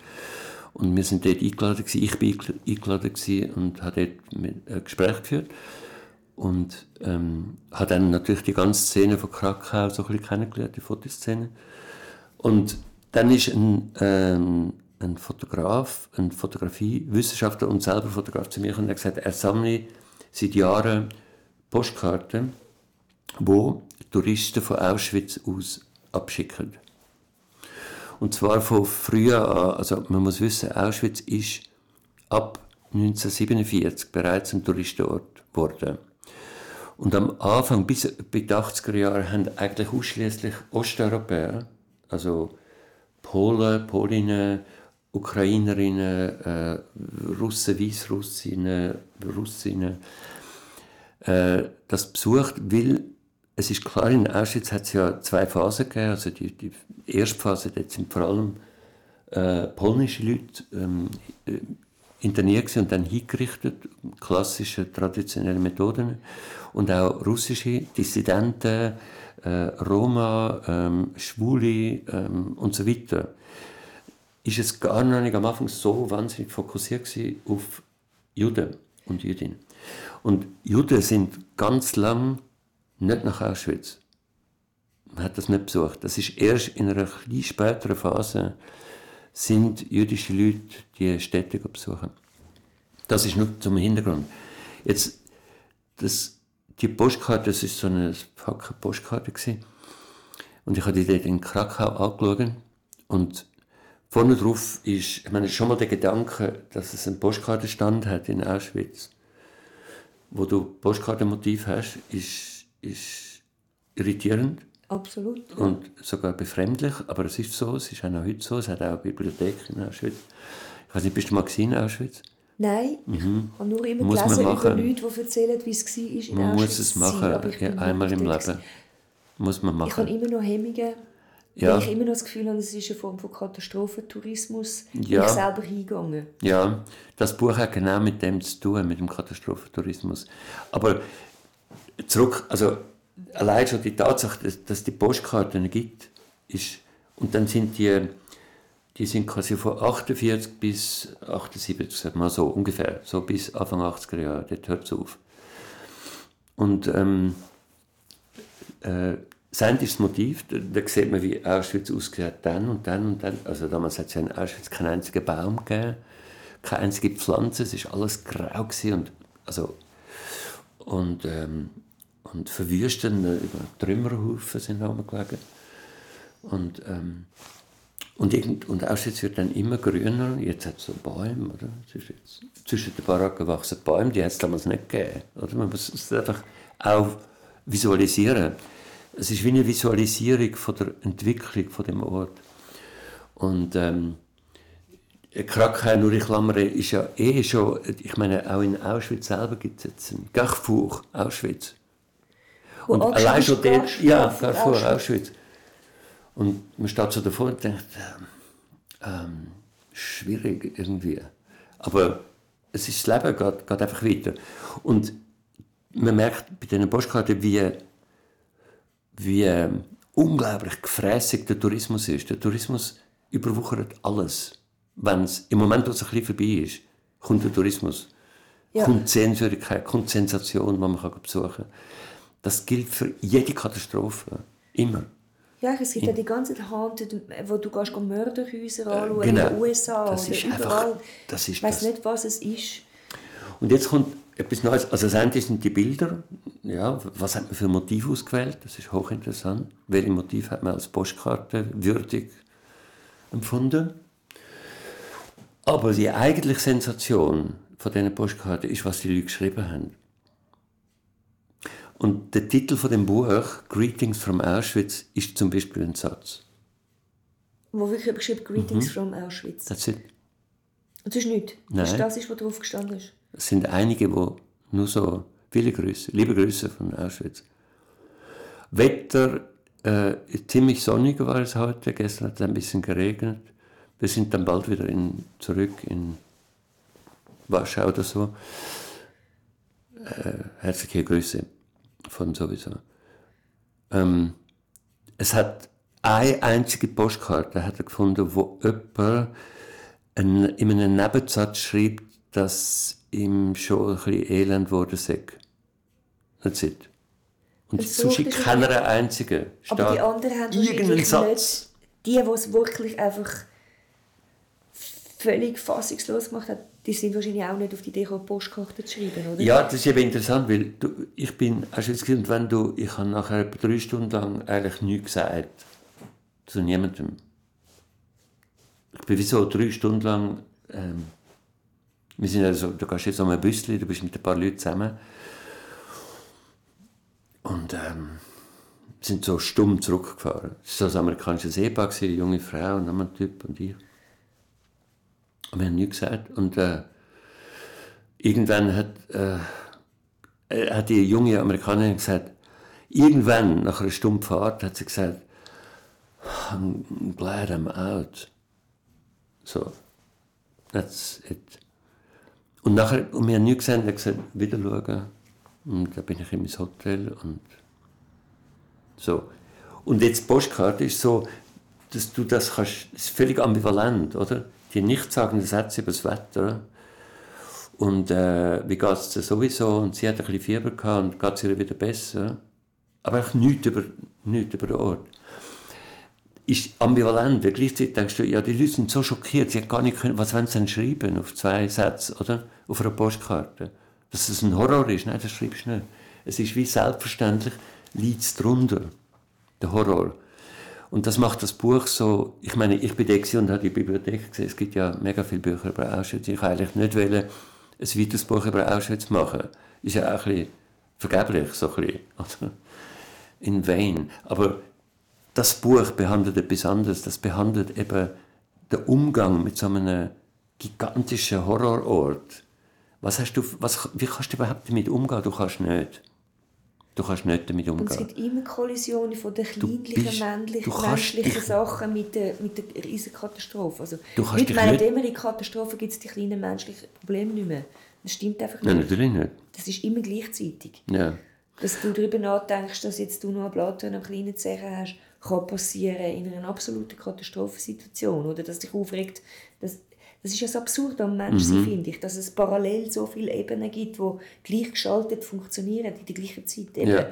wie du hast die Postkarte, du bist in Auschwitz, du bist sprachlos und du erzählst nur, das Essen war nicht so gut im Hotel. Mhm, so ungefähr. Und das ist, das ist halt, der Mensch ist so, und das ist ein Buch, das tief, tiefe Wahrheit enthält. Ob schon nur die, und du kehrst um, du hast die Postkarte rechts, und dann kehrst um und dann liest du, was hinten drauf steht. So, es ist ein Buch, wo du, du Auschwitz durch Zeit durchwanderst, immer wieder, immer wieder an, ein bisschen mehr grün. Und auf der Rückseite steht immer so ein, ein zutiefst menschlicher, aber auch irgendwie brutaler und gleichzeitig verständlicher Satz. Und interessanterweise ist das Buch auch, das ist unglaublich gut angekommen bei den Leuten. Das hat wirklich getroffen. Es hat nicht eine Stimme gegeben, nicht eine Kritik wo gesagt hat, das kann man nicht machen. Und das ist geschmacklos. Das ist geschmacklos. So, ja. Und es gibt ja eine Fortsetzung von dem Phänomen. Und das ist äh, leider äh, nicht so, dass du das kannst ins Buch tun Also nicht gut, das sind Selfies. Oder? Ja. Weil die größte Kultur in Auschwitz jetzt sind Selfies. Mhm. Selfies so, Selfies so, Selfies vor dem, so, vor all den grauenhaften Sachen, die dort ausgestellt sind und anzuschauen sind. Und äh, das, äh, das ist, oder Zeit, Zeit heilt alle Wunden. Es, äh, ich habe auch einen, einen Roman gelesen, wo das genau thematisiert wird. Es gibt äh, von der Jasmina Reza gibt's einen Roman, wo die gehen auf, auf Auschwitz einen Besuch das machen. Das ist es. Mhm. Der ist mir die ganze Zeit in gekommen. Sie ja. sagt, alles so bekannt kommt das und da wohnen ja Leute vis und sehen es mhm. quasi jeden Tag. Mhm. Danke vielmals. Ich habe mhm. überlegt, wo ich letztes Ich weiß nicht mehr, wie es heisst. Aber das ist das neueste Buch von Familie. Ja, wo, sie so, wo sie so einen Ausflug auf Auschwitz ja. machen und dem Vater stinkt es so ja. und die Enkeltochter findet, aber das müssen wir doch. Ja, das ja. ist es, das hat es Und natürlich, äh, ja, ist auch Verarbeitung von einem so einem Horrorort in einen, in einen Schauplatz von touristischer Attraktion und von einem Event und so weiter, ist zwar gleichzeitig eine Entwürdigung, eine Entehrung oder ein Horror, also der Claude Lanzmann, der Shoah gemacht hat, der Film, äh, der würde natürlich sagen, das geht gar nicht, man darf überhaupt keinen Film mehr machen über Auschwitz.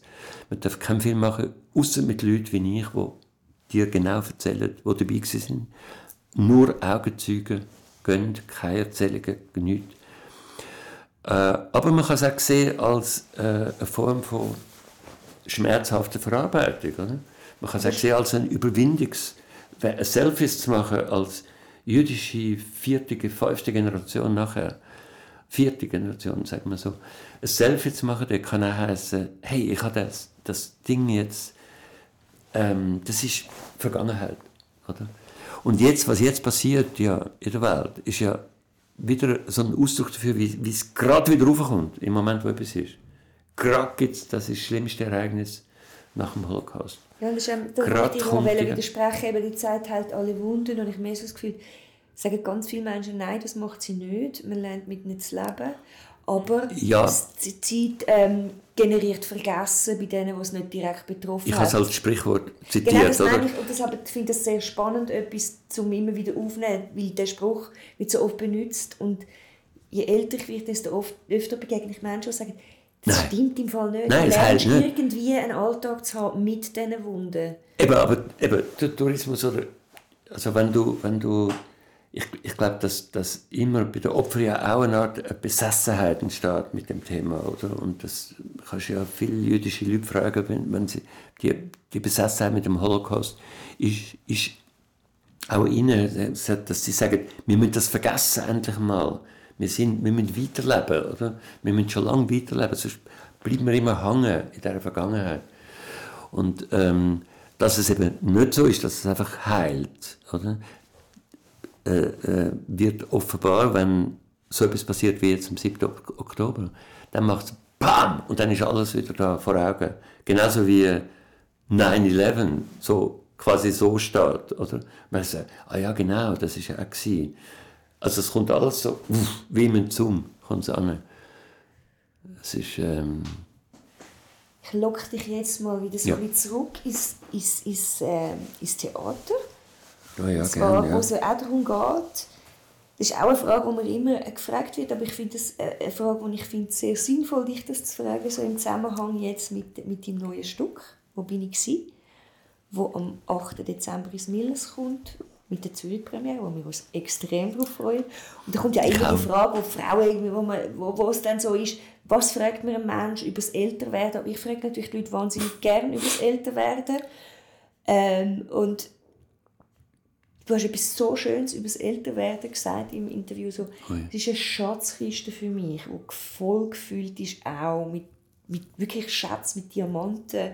Also, dass du quasi so einen, so einen grossen Fundus hast von? Sachen zum Rausholen. Ja, ich I send you the, the link. Und das habe ich auch schön gefunden. Das hat mir extrem gefallen.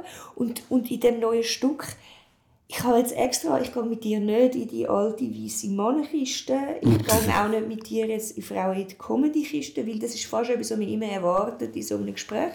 Wir können, wenn du dort willst, noch hergehen, können wir das dort auch gerne noch besprechen, aber Ich bin einfach ein alter weißer Mann. Also. das ist eine Tatsache, ja. Und, und, ähm, aber es ist noch spannend, weil der hat gesagt, warte mal schnell, ein alter weißer Mann ist nicht nur definiert das Alt und Weiss sein, sondern durch die Macht, die er hat.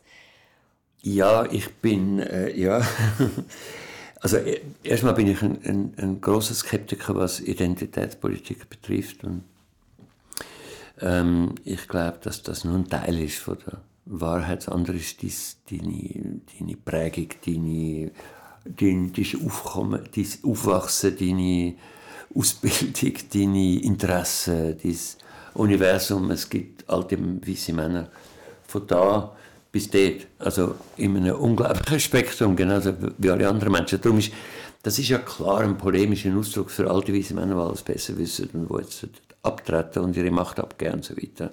Und wo komische Vorstellungen haben von der Welt, was Frauen betrifft oder, oder ähm, ähm, der Umgang von der Geschlechter generell oder was weiß der Teufel was. Aber es ist klar äh, äh, äh, eine polemische eine Geschichte, auch eine Geschichte, wo, wo äh, eine Bezeichnung, die sagt, wir wollen gerne Macht ein bisschen neu verteilen. oder? Genau, und das geht ja letztlich Und das bin ich auch. völlig einverstanden. Also, ich bin der Erste.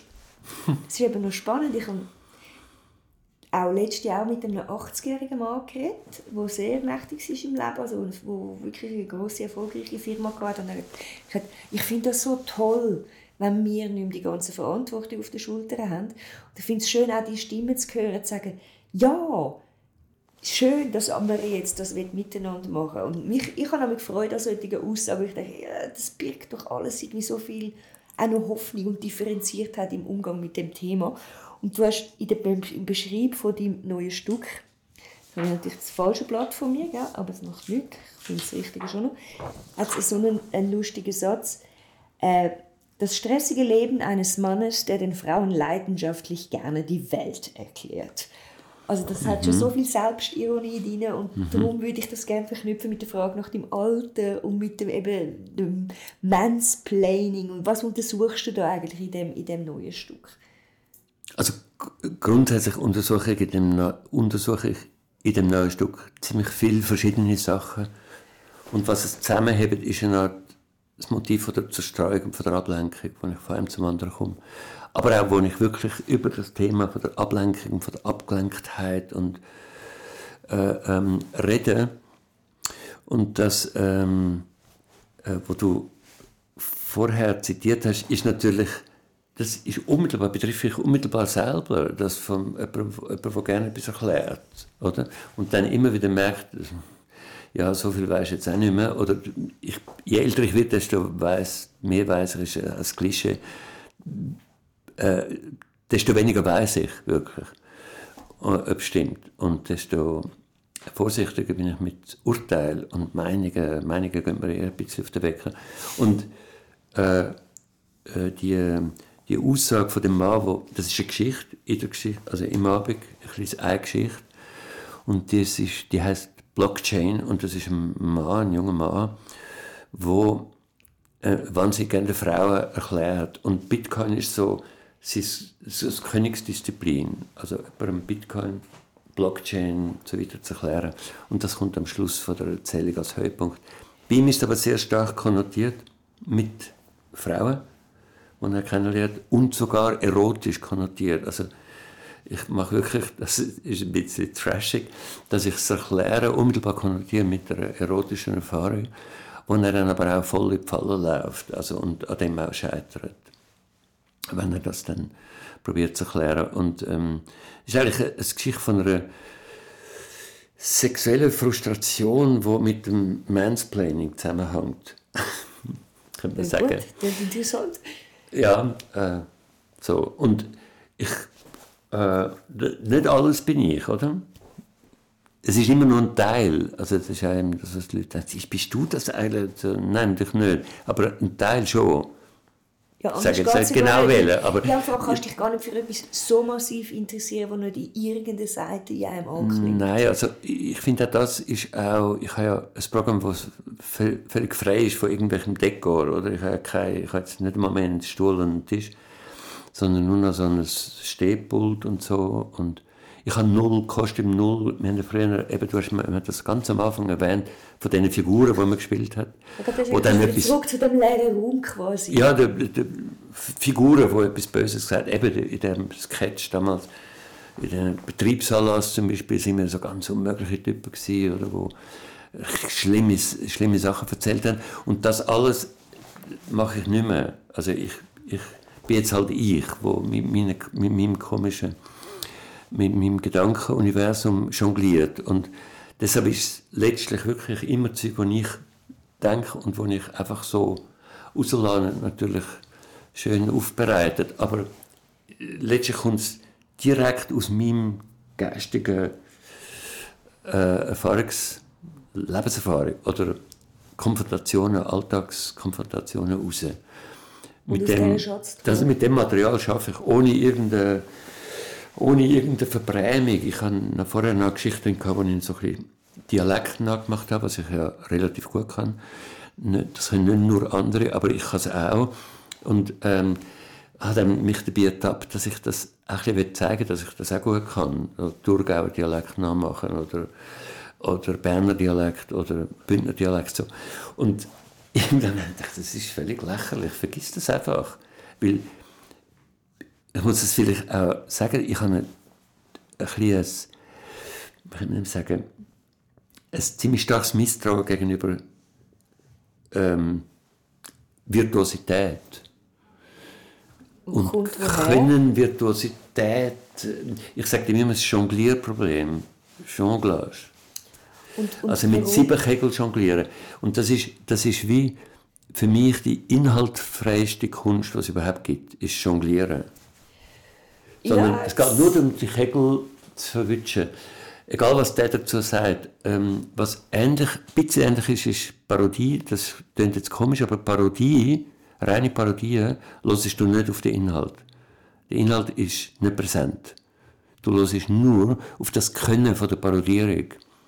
Das amüsiert dich.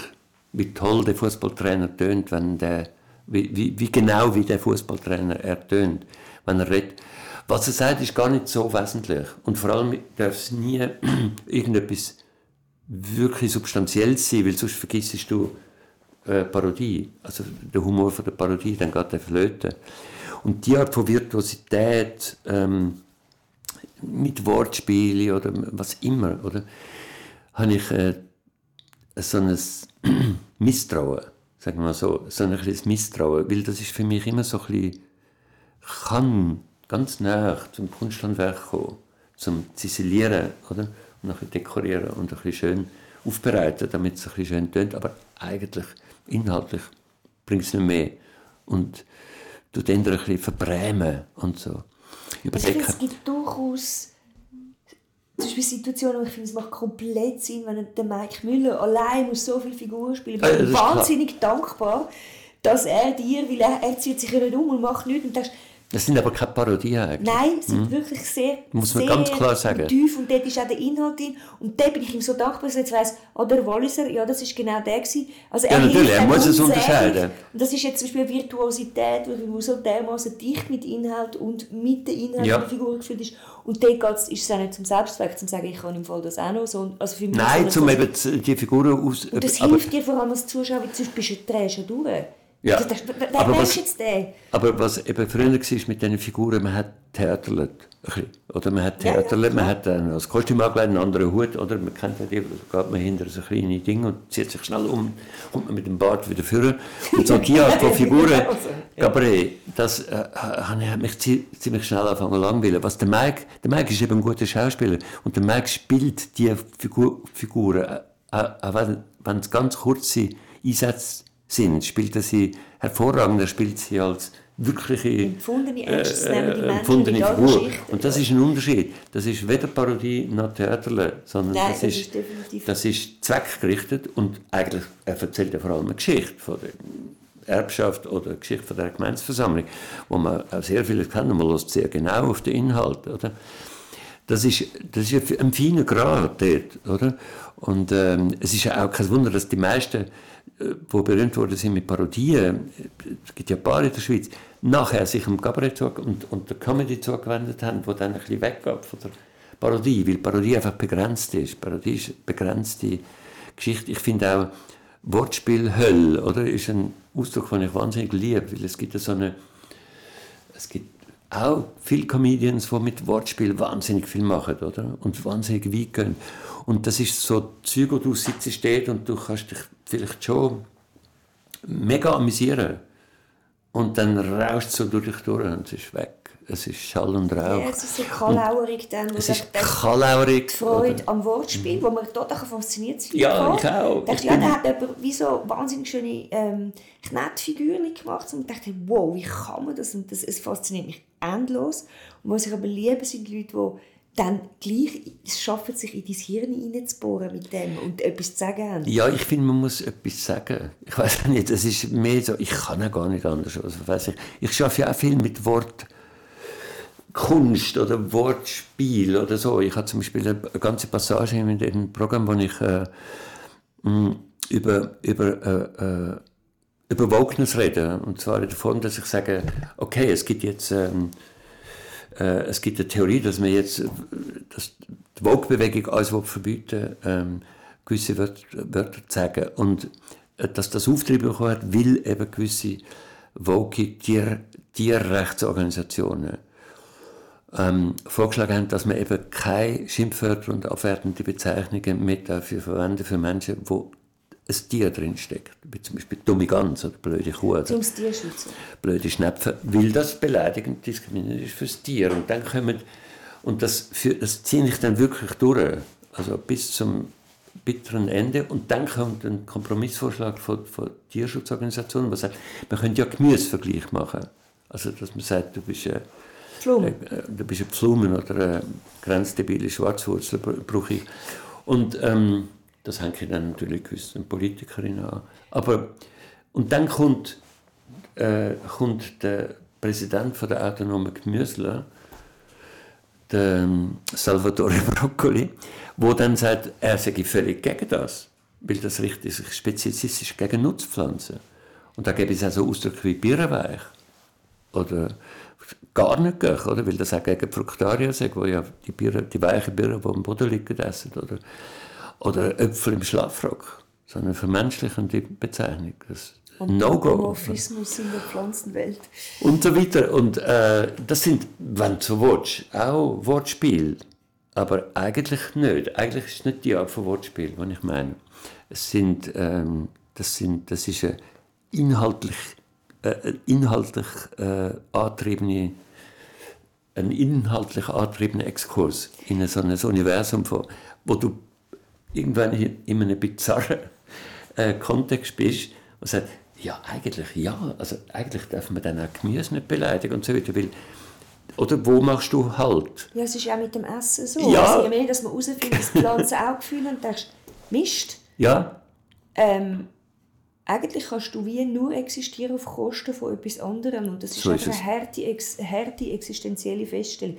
Jetzt hast du mir natürlich schon ein bisschen den roten Teppich Ja, ja, um dir Also- die Frage noch zu stellen, Aha.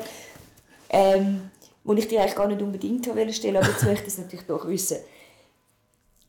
Wie stehst du zu dem, wie sich Kultur entwickelt, wie oft auch gesagt wird, man, wird, man darf ja nichts mehr sagen und wo aber sehr viele intelligente Leute entgegnen, doch, erstens darfst du. Die Frage ist, überleg dir aber, warum willst du es sagen, was So hast du davon, wem tust du was an? Und oder ich weiß nicht mehr, wer das gesagt hat, das hat mich fasziniert, zu sagen, ich liebe diese Challenge, mir zu überlegen, wie ich Sachverhalte kann ausdrücken kann, ohne jemandem auf die Füße zu stehen. Absolut. Und sie trotz, oder ohne den falschen Leuten auf die Füße zu stehen, den richtigen Leuten muss man durchaus mal auf die Füße stehen. Also ich glaube, an einer Frau Bo- Blocher muss man mehr als nur auf die Füße stehen. My personal opinion. Und wie, jetzt muss ich dich natürlich gleich zu dem fragen, wie du mit dem umgehst. Ähm, der Hauptpunkt ist eigentlich, äh, richtet sich der Humor von unten nach oben oder zumindest auf Augenhöhe horizontal oder geht er gegen runter. Und der gegen runter ist ein No-Go, immer. Und außer man ist ein zynischer Neonazi-Komiker. Aber ähm, Ist auch ein sonst ist, ist auch ein No-Go, Ja. ja. Aber auch wenn man ein arroganter linksextremer Komiker ist und gegen runter kickt, ist es auch ein No-Go. Ist eigentlich wurscht. Einfach Humor, wo sich quasi...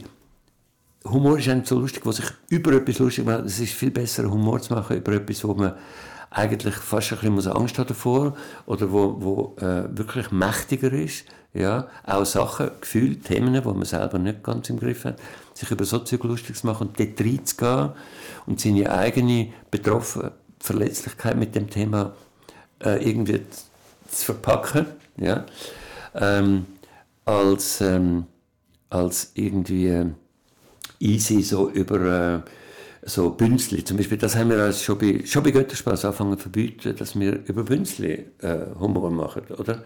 Dass wir sagen, ja, wir da, wir sind die coolen Sicher und da sind Bünzli, oder? Das ist mal sehr beliebt gewesen, in den 60er Jahren, Ja, 70er Bünzli, Jahren, der 80er ist Jahren, der Bünzli, oder? Der hat dann auch immer so ausgesehen, ist so gestylt gewesen, der Bünzli, oder? Und hat Bünzli-Zeug erzählt. Das hat mich schon sehr früh angefangen langweilen, oder? Das ist so gratis Humor für, fürs, äh, ähm, für die Audience, die eh auf deiner Seite Im ist. Moment ist das bei den Alten. Ich habe herausgefunden, so, weil alle Angst, Berührungsängste haben die alle Hm. Richtigen und anstatt eben genau das zu machen, was du sagst, sich dann wirklich zu befassen mit, wo sind meine Berührungsängste, wie mache das, dann jetzt gibt es ganz viele Parodie auf alte Leute, weißt du, ja, wir sind im Altersheim und hast du den Satz, hast du das auch gesehen? Ja, ja, das auch gesehen. Aber Leute, so lustig ist jetzt das auch wieder nicht. Nur weil ihr jetzt einfach noch eine Gruppe gefunden habt, die gerade im Moment noch nicht irgendwie... Nein, ich finde, all die Sachen sind eigentlich schon fast No-Gos geworden, weil, weil ähm, ähm, ich, ich, wollte mal schnell zurück, weil das Problem ist, genau, es ist viel, viel, viel größere Herausforderung geworden, etwas Scharfes zu sagen. Also wenn du etwas Scharfes willst sagen willst, sagen, wo wirklich irgendwo reinschneidet, dann musst du das ein bisschen genauer überlegen heute. Wer ist die Person, ist das Thema, ist das wirklich, äh, sind dort nicht Betroffene drin, die vielleicht ähm, viel schwächer sind als du und willst es wirklich machen. Äh, und wie drehst du es, oder? Damit es die Richtige trifft. Und vor allem, wer bist du, dass du das kannst sagen? Sagen, es gibt ja wer bist du? Weißt du das? du das? Weißt du etwas darüber? Und wem sagst du es? Für wen ist es? Wer soll darüber, wer könnte darüber lachen, wer könnte eigentlich nicht darüber lachen? All das Zeug musst du dir auch, zum Beispiel, es ist sehr vergleichbar, also vergleichbar mit einem totalitären Staat, wo du, wie damals im Osten der Samistat, Untergrundschriften, wo vor allem darin bestanden haben, genau herauszufinden, wie du etwas kannst sagen, ohne es zu sagen. Damit nicht Zensur kommt und dich verhaftet. Das ist eigentlich genau das gleiche Problem. Das ist mega kreativ. Äh, Genau, ich kreative- wollte jetzt dich noch schnell entlasten, bevor irgendjemand das Gefühl hat, du willst jetzt gerade behaupten, wir leben in einem totalitären Staat. Ah, nein, nein, ich habe einen Vergleich Aber gemacht. sondern, sondern was es macht, es weckt einfach deine kre kreativen Energien, weil du musst über alles, was du sagst, unhühnen nachdenken und das ist eigentlich ein Geschenk für, Sorry, für das ist, Hirn. das ist eigentlich immer schon so gewesen. Wenn du auf der Bühne stehst und mit, mit Sprache schaffst, hast du dir immer schon sehr genau überlegen, was du sagst. Alles andere ist ja blöd. Wir haben immer alles dürfen sagen, nein, natürlich nicht. Wir haben schon, ich bin ja im Lora, gewesen, das war die härteste Schule von wegen Sexismus und so weiter. Die Frauen dort im Lora, das sind sehr frühe, sehr, sehr woke Leute gewesen.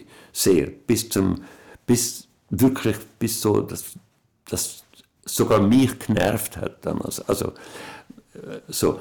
Und allein schon unsere Obszönitäten bei Götterspaß sind damals schon angeeckt. Ich weiß ganz genau, auf was wir reden. Und da haben wir uns auch müssen überlegen, wie weit können wir gehen, wie weit, wie weit können wir mit unserem... Also ich habe dort immer gesagt, wir gehen ganz fein mit ganz groben Sachen um. Ja. Ganz fein, ganz fein, ganz grobe Sachen besprechen. Und Obszönität ist nicht das gleiche wie sexistisch und so weiter. Das haben wir alles dort schon auseinanderbehandelt. Wir sind, ich bin gut vorbereitet gewesen auf irgendwelche woke äh, Entwicklungen. Und gestern habe ich, es ist lustig, ich, aber ich lehre immer dazu, weil gestern äh, äh, habe ich mit meinen Söhnen, ich meine, da muss ich auch mal in Klammern sagen, dass es ein gro ich habe nicht nur eine Frau, die sehr gescheit ist und mich immer wieder auf irgendetwas hinweist, sondern ich habe auch vier Söhne im Alter zwischen 23 und äh, 34 und das ist sowieso die beste Schule, weil die sind gnadenlos. Wenn ich etwas sage, sagt, ach, das kannst du nicht mehr sagen, oder weißt du, warum du das nicht mehr sagen und so weiter. Und gestern, gestern haben wir äh, eine Diskussion gehabt über, weil ich so halbblut äh, im Zusammenhang mit irgendetwas, ah genau, ich habe ein Foto angeschaut von, von, von äh, einem Haarimplantat, äh, oder, wo äh, mir jemand gezeigt hat. Und dann nachher haben die anderen so, ah, nein, tu das weg, furchtbar und so. Und ich habe gesagt, und der halbblut gesagt, Pussy ist. So. Und nachher haben meine Söhne gesagt, du, aber Papa, das kannst du eigentlich nicht mehr sagen. Du weißt, dass du das nicht mehr kannst sagen. Und es sind auch Freundinnen von meinen Söhnen, drei dabei gewesen, Frauen, Freundinnen. Und dann haben wir eine ganz lange Diskussion gehabt, wo ich dann zuerst mich noch ein bisschen gewehrt habe, weil ich gesagt habe, ja, aber Pussy heisst, im, ähm, du kannst ja im Amerikanischen auch noch sagen, dick, you're a dick, oder? Also du bist ein Schwanz. Aber dann sagt er, ja, aber das sagt man bei uns nicht. Man sagt nur Pussy. Pussy braucht man als äh, herabsetzende Bezeichnung für äh, ängstlichen Mensch und bezieht sich dabei auf das weibliche äh, Geschlechtsteil. Und das geht nicht mehr. Äh, So, so Verbindungen gehen nicht mehr. So, also, verstehst du, wenn du, wenn du Leute in ständig im engen Kontakt bist mit Leuten, das muss ich dir ja nicht sagen, wo sehr viel jünger sind, wo andere Generation, und auch der Jüngste ist schon eine andere Generation als der Älteste. Das ist krass. Also der hat schon mal, er und seine Freunde haben schon andere Kriterien als, als der Älteste, als der Domi. Äh, und dort habe ich das ganze Spektrum, ja, wobei wahrscheinlich die 14-Jährigen, 15-Jährigen heute schon wieder einen anderen Approach haben. Und, und, äh, und was mich total reizt, ist, ist dort an die Grenze zu gehen. Oder? Und darum ist auch das, das, der Umweg über die Tiernamen, ja, ist eben ist lustig. Ich habe zum Beispiel dort herausgefunden, dass Macker, hat mir einer von meinen Söhnen gesagt, aber Macker sagt niemand mehr. Und dann hat er gesagt, hast du noch nicht, wie Leute in meiner Generation noch Macker sagen. Also Macker ist noch das Wort, wo du, du kennst das Wort. Ja, selbstverständlich. Genau. Du brauchst das vielleicht sogar irgendwann mal. Ich kenne sogar Makers. Macker, genau. Du weißt, was Macker ursprünglich Nein. heißt, genau. Macker, ein Macker ist ein kastrierter männlicher Esel. Oh, Und ich brauche das in meiner Show und sage, was ja eigentlich den Nagel auf den Kopf trifft. So im Nebensatz, oder? Und so, äh, die Art von, ähm, du kannst, ich, ich zelebriere quasi so einen Vogue-Exzess an einem Thema, wo man dann muss sagen, irgendwann muss sagen, ja, äh, eigentlich kann man das durchaus mal durchdenken, weißt, mit diesen Tiernamen und diesen Gemüsenamen und diesen, es geht, es geht ein bisschen dumm wie ein Brot. Genau, man kann es durchdenken und dann gibt es auch verschiedene Arten, das durchzudenken. Entweder denkt man es durch, weil man es dann irgendwann an einem gewissen Punkt mit dem ins Lächerliche ziehen oder man denkt es zu Ende, weil man wirklich sagt, nein, ich will es wirklich untersuchen, was mit uns passiert und was mit unserer Umwelt passiert. Und das ist, das ist dort ist, fängt ja der wirkliche Balanceakt an. Ja, wie, dort ist auch Dort ist auch das Gold zu empfinden. Dort ist das Gold. Und, und ich, ich äh, bin gleichzeitig ziehe ich es ins Lächerliche, aber ich ziehe es mit so einer Ernsthaftigkeit ins Lächerliche. Also, gerade wenn du mit etwas so sagst, das ist irgendwie völlig absurd, oder? Sagt, ja, aber dann zieh es jetzt durch. Dann geh jetzt bis ans Ende von dem. Das ist, äh, finde ich, gute Humorarbeit, oder? Ist ja etwas zu nehmen, wo eigentlich, sagst ja, okay, also jetzt ist es irgendwie Birrenweich, oder? Birrenweich. Ähm, das jetzt so durchzuziehen und dann die letzte, nein, ist es nicht. Weil dann wird es gleichzeitig lächerlich und ernsthaft. Und die Balance zwischen dem Lächerlichen und dem Ernsthaften ist eigentlich, was mein Ding prägt. Das ganze Programm. Weil ich immer wieder. Schau, ich, ich liebe eben Humor, wo nicht. Ich habe auch Pointe drin, natürlich, aber wo nicht nur von der Pointe abhängt, sondern von einer, einer kleinen Welt, die du baust, für, für sagen wir einen Abschnitt. Du baust so eine Welt wo du die Leute reinziehst und irgendwann sind sie in einer völlig absurden Situation, in einer äh, Situation, wo man sagt, aber das, was der redet, ist eigentlich alles komplett absurd, aber es ist irgendwie stimmt es doch so. Und dann lachst du eigentlich nur noch ständig. Du bist in einer, eigentlich in einer ständigen, in einer Langzeitpointe, kann man sagen. das, drin, ja, das ist very nice. Das ist fast noch Kamasutra des Humors. Ja, in so einer, genau, ja, du ziehst es raus, du, du, du führst Leute an einen Punkt, wo sie sagen, okay, das ist jetzt komplett birrenweich, aber äh, ich gehe ich gang mit. Jetzt bin ich oder? schon drin, jetzt komme ich nicht mehr raus. Und dann ist natürlich, plötzlich ist dann jedes Wort lustig. Ich frage dich noch eine letzte Frage. Nachher hast du, ich habe wahnsinnig gefreut, dass du mir so viel erzählt hast. Ich finde es toll, mit jemandem am Tisch sitzen, wo wirklich einfach, wo es schön ist, zum, zum eben reden, weil ich nicht muss quasi eben dich verhören. Nein, also es gibt keine Würmer, die du mir können aus der Nase ziehen. Nein, das ist auch nicht mein Ziel. Aber was mich sehr wundert, ist natürlich ein Thema, das einfach im Moment in aller Munde ist und dort gehört es auch her, ist Theater, es wird immer schwieriger, die Häuser zu füllen, es wird immer schwieriger, Theater zu machen, auch sonst Kunst, das ist natürlich einfach die Form von Kunst, wo ich jetzt gerade am nächsten dran bin, und denkst, Gottfried Stutz, wie bringst du die Leute noch ins Theater? Was passiert mit dieser Gesellschaft? Und es geht mir jetzt nicht darum, eben, es, kein Mensch weiß, es gibt ja Millionen von Hypothesen. Ich glaube, es gibt sogar, wenn ich es mir überlege, der kulturelle Verschwörungstheoretismus, den ich auch dazu gehört das, ist zuerst ist Covid gewesen, und nachher ist der Ukraine-Krieg gekommen und dann ist die Teuerung gekommen mhm. und dann ist bla bla. Aber eigentlich wissen wir es ja alle nicht. Wir mhm. versuchen ja ganz verzweifelt zu verstehen, was mhm. passiert. Und ich habe das Gefühl, wahrscheinlich gibt es sogar ein Überangebot an Kultur im Moment. Also, dass die sehr mainstreamigen Sachen funktionieren. Das Experimentelle ist ein bisschen am Abserbeln. Mhm.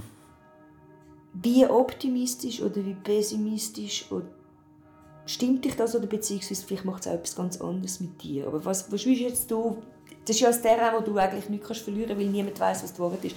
Was, was, ja. Wie analysierst du die Situation? Also wir haben die, im, ich muss das erwähnen, vom Casino-Theater, oder, wenn ich Gründer gehöre. Und wir haben dort jetzt auch so, eben 60 Prozent ist neu voll. 60 Prozent Belegung. Ausser ein paar Ausreißer. Zum Beispiel der Mike oder so. Aber die werden eigentlich immer ein bisschen seltener. Und vor allem neue Stück, die Nervensäge sehr lustig, sehr gut inszeniert. Ja, Alles hat auch nur das, man hatte. Und äh, das ist das Problem jetzt für uns, ein strukturelles. Und, und wir haben einen ganzen mehrteiligen Workshop darüber. Für neue Formate, für neue Eigenproduktionen, für generell, wie, wie geht es weiter. Und sind ein paar sehr interessante Sachen dort rausgekommen. Eins ist ganz sicher, dass es, äh, das ist auch meine Meinung, dass ähm, was immer noch voller hat, sind zum Beispiel Produktionen, die Communities betreffen. Ja, also, glaube ich auch, so absolut. Theatersport. Das ja, ist das, ein Beispiel. das ist oder? etwas Verbindendes. Ja, das ist Und ich habe dann immer wieder als Beispiel Deine Mutter Comedy, ich weiß nicht, ob du das kennst, das ist unweit von Millers, ist im, im, äh, im Maskott am Deine Mutter Comedy am, äh, am Saraya.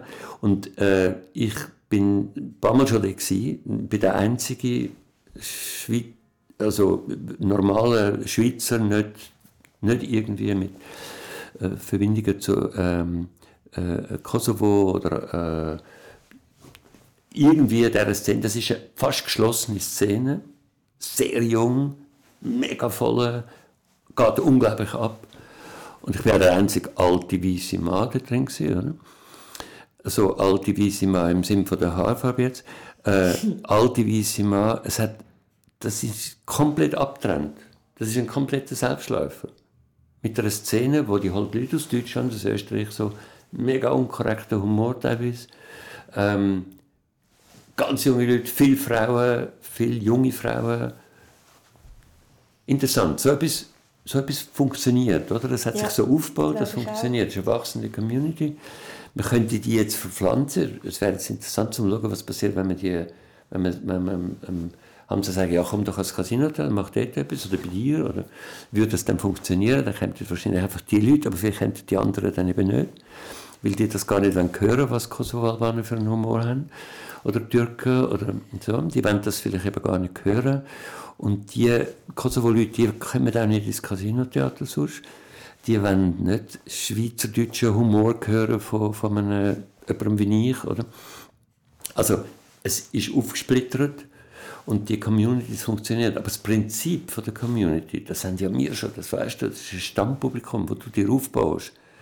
Götterspaß hat ja genauso funktioniert. Es hat klein angefangen. Wir haben ein, Stammpublikum gehabt, das immer größer geworden ist und wo es äh, äh, gern gesehen hat. Und das hat uns über die ganzen Jahre getragen. Ich für ein ganzes Haus bauen, glaube Nein. ich auch, sondern für die einzelnen Produkte, die du Ja, das wird aber immer schwierig. zusammen. Ja, genau. Du, hast, du kannst wie so Cluster bilden, oder, wo dann jeweils voll sind. Aber das ist natürlich eine viel schwierigere Situation. Du kannst nicht einfach als Theater sagen, also jemand, der das geschafft hat, ist jetzt äh, ist Der eigentlich der Martaler, der Christoph, oder? Der Christoph hat ja seine Produktion ist mega Fan gewesen und hat dann am Haus also ist er zwar natürlich dann auch abgesagt worden, wie die jetzt auch, aber er hat bedeutend besser, bessere Zahlen gehabt, oder? Also die Leute sind wirklich zu ihm gekommen, weil sie quasi gesagt haben, das ist gut, was er macht, ich komme schauen, oder? Oder ich will den in dieser Rolle sehen, also so das Hausensemble, oder? Wo, wenn man das Theater gut ist, dann ist das früher ein System gewesen, du hast den in dieser Rolle wollen sehen, ah, jetzt machen sie das, ah, jetzt kommt Shakespeare, okay, kann ich schauen, das ist das bürgerliche Ding gewesen. Das gibt es natürlich nicht mehr so. Ja, du musst jetzt das, du musst das, ähm, also beim Schauspielhaus kann man vieles sehen, was man falsch machen kann, oder? Und beim Neumann-Theater, finde ich, kann man vieles sehen, was man richtig machen kann, um so etwas aufzubauen. Ich finde, die machen das genau richtig. Die haben dort etwas. Ich glaube, du machst es auch relativ richtig, habe ich das Gefühl. Mit, mit dem, wo, wo du dort hingebracht hast, zumindest, oder? Mit dem, wo du deine Hausmacht, wo du dort hingebracht hast, deine Expertise in dem Bereich, wo du groß bist, dass du das dort doch den Ort äh, umgewandelt hast und den Leuten gesagt, jetzt kommen wir alle da hin und sehen da vielleicht auch noch ein paar andere Sachen. Und das mit den anderen Sachen zum Beispiel, aber die Rechnung geht eben nicht Ja, auf. das ist eben dann schwierig. So. Man denkt, wenn jemand dann da ist, dann nimmt das Programmheft und denkt, oh, das kann ich auch noch schauen. Und der, In der- Gülscha bin ich zum Beispiel bei euch geschaut. Super äh, Premiere gewesen. Gülscha mit ihrem... Das war aber vor meiner Zeit, das war noch Barbara Ja, ich sage nur, gewesen, in dem Theater. Gülscha. Und ich, der, der Jotieni und ich, oder weißt du, Ja. ja. ich glaube, der Jotieni und ich sind. Und Wir sind die einzigen in unserer Generation, weit, es sind nur junge Leute, gewesen, aber die können nichts anderes schauen. Die können nachher nicht, oh, Milles ist cool. Nein, es ist Nicht. eben Die tatsächlich gehen Gülscha schauen. nicht so. Und darum, sind- wir sind jetzt auch ganz genau wie ihr auch, einfach am überlegen, okay, was ich das Gefühl habe, Mixed Shows funktionieren auch. Man hat Short Attention Spans, man sagt, man hat ein kleines Budget, man geht vielleicht noch einmal ins Theater und sagt, also gut, dann Mhm. bieten wir vielleicht auch an, dass man sagt, gut, du kommst einmal und du, gibt man noch Leute eine Chance, wo man dort quasi mitnimmt auf das Boot, dass noch jemanden kannst kennenlernen mal das erste Mal hören von dieser Person, die dort mitsegelt quasi mit den grösseren Namen. Aber auch das, eben, das sind alles so Versuchsballone, die im Moment alle am Steigen sind. Und ich bin mega froh, was ich toll finde an dieser Situation ist, wie wahnsinnig offen sich die Häuser untereinander austauschen. Ich habe nie das Gefühl, ein Haus oder mhm. Theaterleitende oder Künstlerinnen bluffen mit «Ah, echt, ich habe ein Problem, wir haben keins». Ja, nein, es nein, ist das wirklich, ist vorbei. Das ist etwas wahnsinnig Schönes zum Erleben im Moment. Mhm. Wie die Leute gemeinsam, hey, jetzt versuchen wir einfach gemeinsam zu schauen, dass es der Kultur besser geht. Wie machen die es, wenn wir etwas zusammen... Und das ist so Ich der glaube- positive Aspekt von der Entwicklung für mich. Ich glaube schon, also Kapazität. Ich bin schon im Gespräch in, in, in, in, Peter Steiner im Turbinentheater, wo es um ähnliche Fragen gegangen ist. Und äh, ich glaube, dass halt Kapazität ist schon äh, an der Grenze, weil ich glaube, dass die Dichte von Comedybühnen, nur schon, oder Theaterbühnen generell, ist wahnsinnig hoch in der Schweiz. Also wir haben einen kleinen, aber es ist ähnlich wie eine Museumsdichte in der Schweiz, ist unfassbar hoch. Also wie viele gute Museen gibt es in der Schweiz? Auf, auf, auf, auf welchem kleinsten Raum? Ja, das ist unglaublich. Und die musst du aber alle äh, betreiben und es ist einfach klar, dass neue äh, Bevölkerungsschichten, die jetzt nachwachsen, das ist nicht mehr ein bürgerliches Kulturpublikum. Das ist jetzt einfach nicht mehr das bürgerliche Kulturpublikum, wo all die Kunsthallen, Theater, Stadttheater, ähm, Kunstmuseen gefüllt hat. Das sind ganz neue Segmente und ähm, bei der Kunst ist es nicht so schlimm, weil Kunst nicht von der Sprache abhängig ist, aber bei, bei Theater, vor allem bei Comedy, ist es einfach so direkt von Mikrosprachgewohnten abhängig, ob du etwas kannst schauen Weißt du, du, du gehst nicht einfach, also ähm, es ist auch kein, einfach ein Emil-Publikum mehr, das jetzt zu euch kommt oder zu uns im Casino hat. Ist nicht mehr. Die, die, die sind jetzt, es ist zwar schon immer, ich meine, das Comedy-Publikum ist immer schon alt gewesen. Also ich also finde mehr, das 45, Kabarettpublikum 55, ist alt und das Comedy ist jung. Ist jung, jünger gewesen, aber du, du gehst, es ist ein bisschen entsprechend dem Alter, das du hast, oder? Das ist klar. Ähm, ich ich glaube, ich glaube, es ist eine komplexe Mischung. Also, anders kann ich es nicht sagen. Äh, eine komplexe Mis- Mischung aus äh, Weltlage, wie sich die in den letzten, nicht nur zwei Jahren, sondern in den letzten fünf Jahren, sechs, sieben Jahren entwickelt hat, wo einfach so ein bisschen äh, ist. Sehr äh, Wirtschaft, so. eloquenter kann man das gar nicht betiteln. Ja, und äh, die Mischung und, und die Veränderung von der äh, Bevölkerungsstruktur und ihren kulturellen Gewohnheiten. Und, äh, und natürlich der Digitalisierung. Ist klar. Ja, ich glaube, es Was du alles daheim kannst haben. das immer zu beklagen. Ja, glaube ich. so. Denke, ich muss von dieser Larmoyanz wegkommen und sagen, okay, wir müssen mit dem leben. Das Einzige, was wir machen können, ist glaube ich, einfach überlegen, was wir mit diesen Tatsachen anfangen, also wie wir mit denen umgehen. Weil Äh, ich merke, wir müssen einfach jetzt aufgehen, zu denken, das geht dann vorbei. Nein, es geht nicht vorbei, wir müssen jetzt einfach mitdenken, Nein, was wir können machen Äh, also zum Beispiel eins, so ein Topos ist ja, dass du sagst, wir müssen die Jungen ins Theater bringen. Und ich sage, nein, hör doch auf, die haben ihre eigene- die machen schon ihr Zeug, aber einfach dort, wo du es nicht wie siehst. das heisst, wir müssen, ju- wir müssen das Radio jung machen. Für was? ist ein Welcher Blödsinn. junge Mensch hört Radio? Du hast Genau. Spotify und dann hörst du einen Genau. Podcast, der dir gefällt. Du brauchst kein Radio, also vergiss Radio jung zu machen. Du hängst ist ein zum Radio Beispiel- ab, was sonst noch Radio gerne gehört haben, die hängst du dann gerade auch noch ab, bei dem du versuchst jung zu machen. Und am Schluss hast du niemand mehr, der Radio hört. Die Alten sind enttäuscht und die Jungen gar noch nie interessiert. Also das beste Beispiel sind gewisse Podcasts, die nachher auf die Bühne gehen und einfach Randel voll haben, oder? Äh, Zum Beispiel Dating Disaster ist eine junge Frau, kennst du Dating Disaster? es zu, nein. Ja, das musst du mal schauen, der Podcast ist eine, eine, eine junge ähm, äh, Ungarin, die äh, singt und Schauspielerin ist und die hat einen Podcast mit einer Kollegin zusammen, der heißt Dating Disaster. Ich, kenn, ich habe die kennengelernt, weil sie gesungen hat bei dem Anlass von Peter Steiner. Und die ähm, Nelly, Name? Nelly, ui, aber Dating Disaster findest du, Nelly heißt sie zum Vornamen. Mit tausend schön. Nessie heisst die Tausendschön. Nein, nein, Nelly. Ähm, Ich kenne und- die nicht im Fall. Und äh, jetzt geht sie auf die Bühne und sie sagt, die Leute, sind voll. Weißt, also wie baust du jetzt ein Publikum auf, das dann live am Schluss ist? Und es gibt ganz viele Beispiele von Weird Crimes, ist auch so ein Podcast, wo Ines Agnoli und ihre Kollegin machen in Deutschland, die haben die, die riesige Ja, auch die Venues. Zeit, auch die Zeit-Podcasts. Genau. Die die Also, das. jetzt geht es aufs Live. Und ähm, ich glaube, solche Mechanismen, du musst nicht sagen, wir müssen jetzt die Leute zwischen 15 und 28 ins Theater bringen. Vergiss es einfach, weil die kommen schon, aber die gehen so einen anderen Weg. Und das beste Beispiel, wie man es nicht machen zum jung, jünger wirken, ist das Foyer vom VM. Oh mein Gott. Weil das Feuer, und, und du weißt genau, wie die getickt haben, die das gemacht haben, oder? Erstmal haben sie keine Ahnung von der Schweiz natürlich.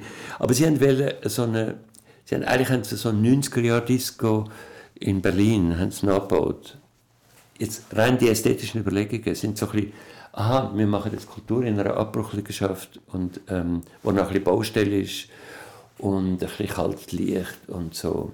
Ein Und das findet die Jungen, mhm, und das findet die Jungen super cool, weil das ist jetzt ein Ort, wo sie sich wohlfühlen. Und ich habe noch nie einen jungen Menschen getroffen, der das Feuer irgendwie lässig findet, sondern alle sagen, was ist denn das?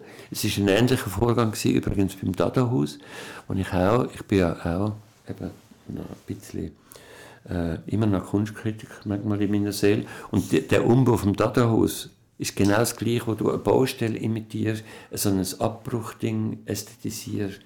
So, und es ist ein einziger mega Kitsch.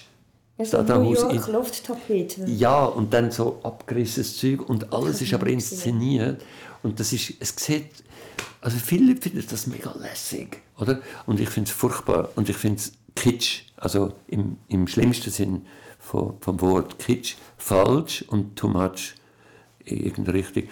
Und im Gegenteil, die Jungen, wenn sie sich würden erkundigen, die Jungen wenn, würd, würd, finden es viel lässiger, wie ihr es umgebaut habt, zum Beispiel. Weil das ist cool, so gemütlich und so im und buffig, buffig, genau. Varieté-Forum, buffig, oder? Das ist, trifft wahrscheinlich auf sehr viel mehr Akzeptanz bei heutigen 17-Jährigen. Viel mehr.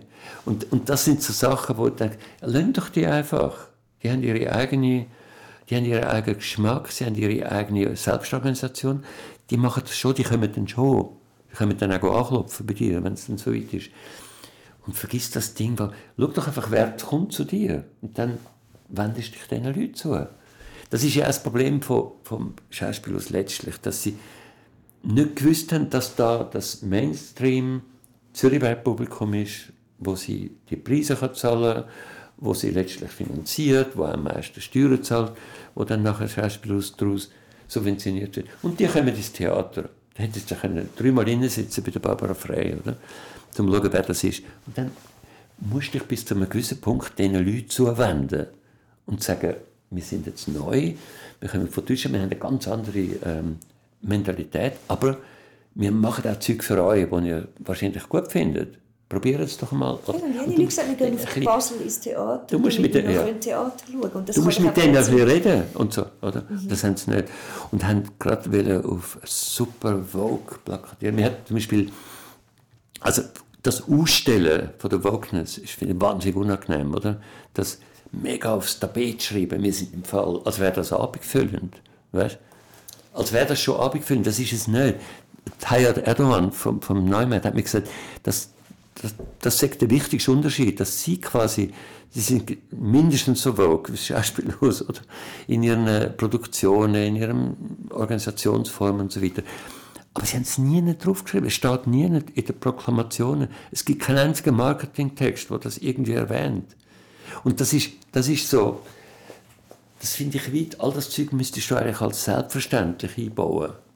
Weißt, und mitlaufen, logisch sagt man jetzt das nicht mehr.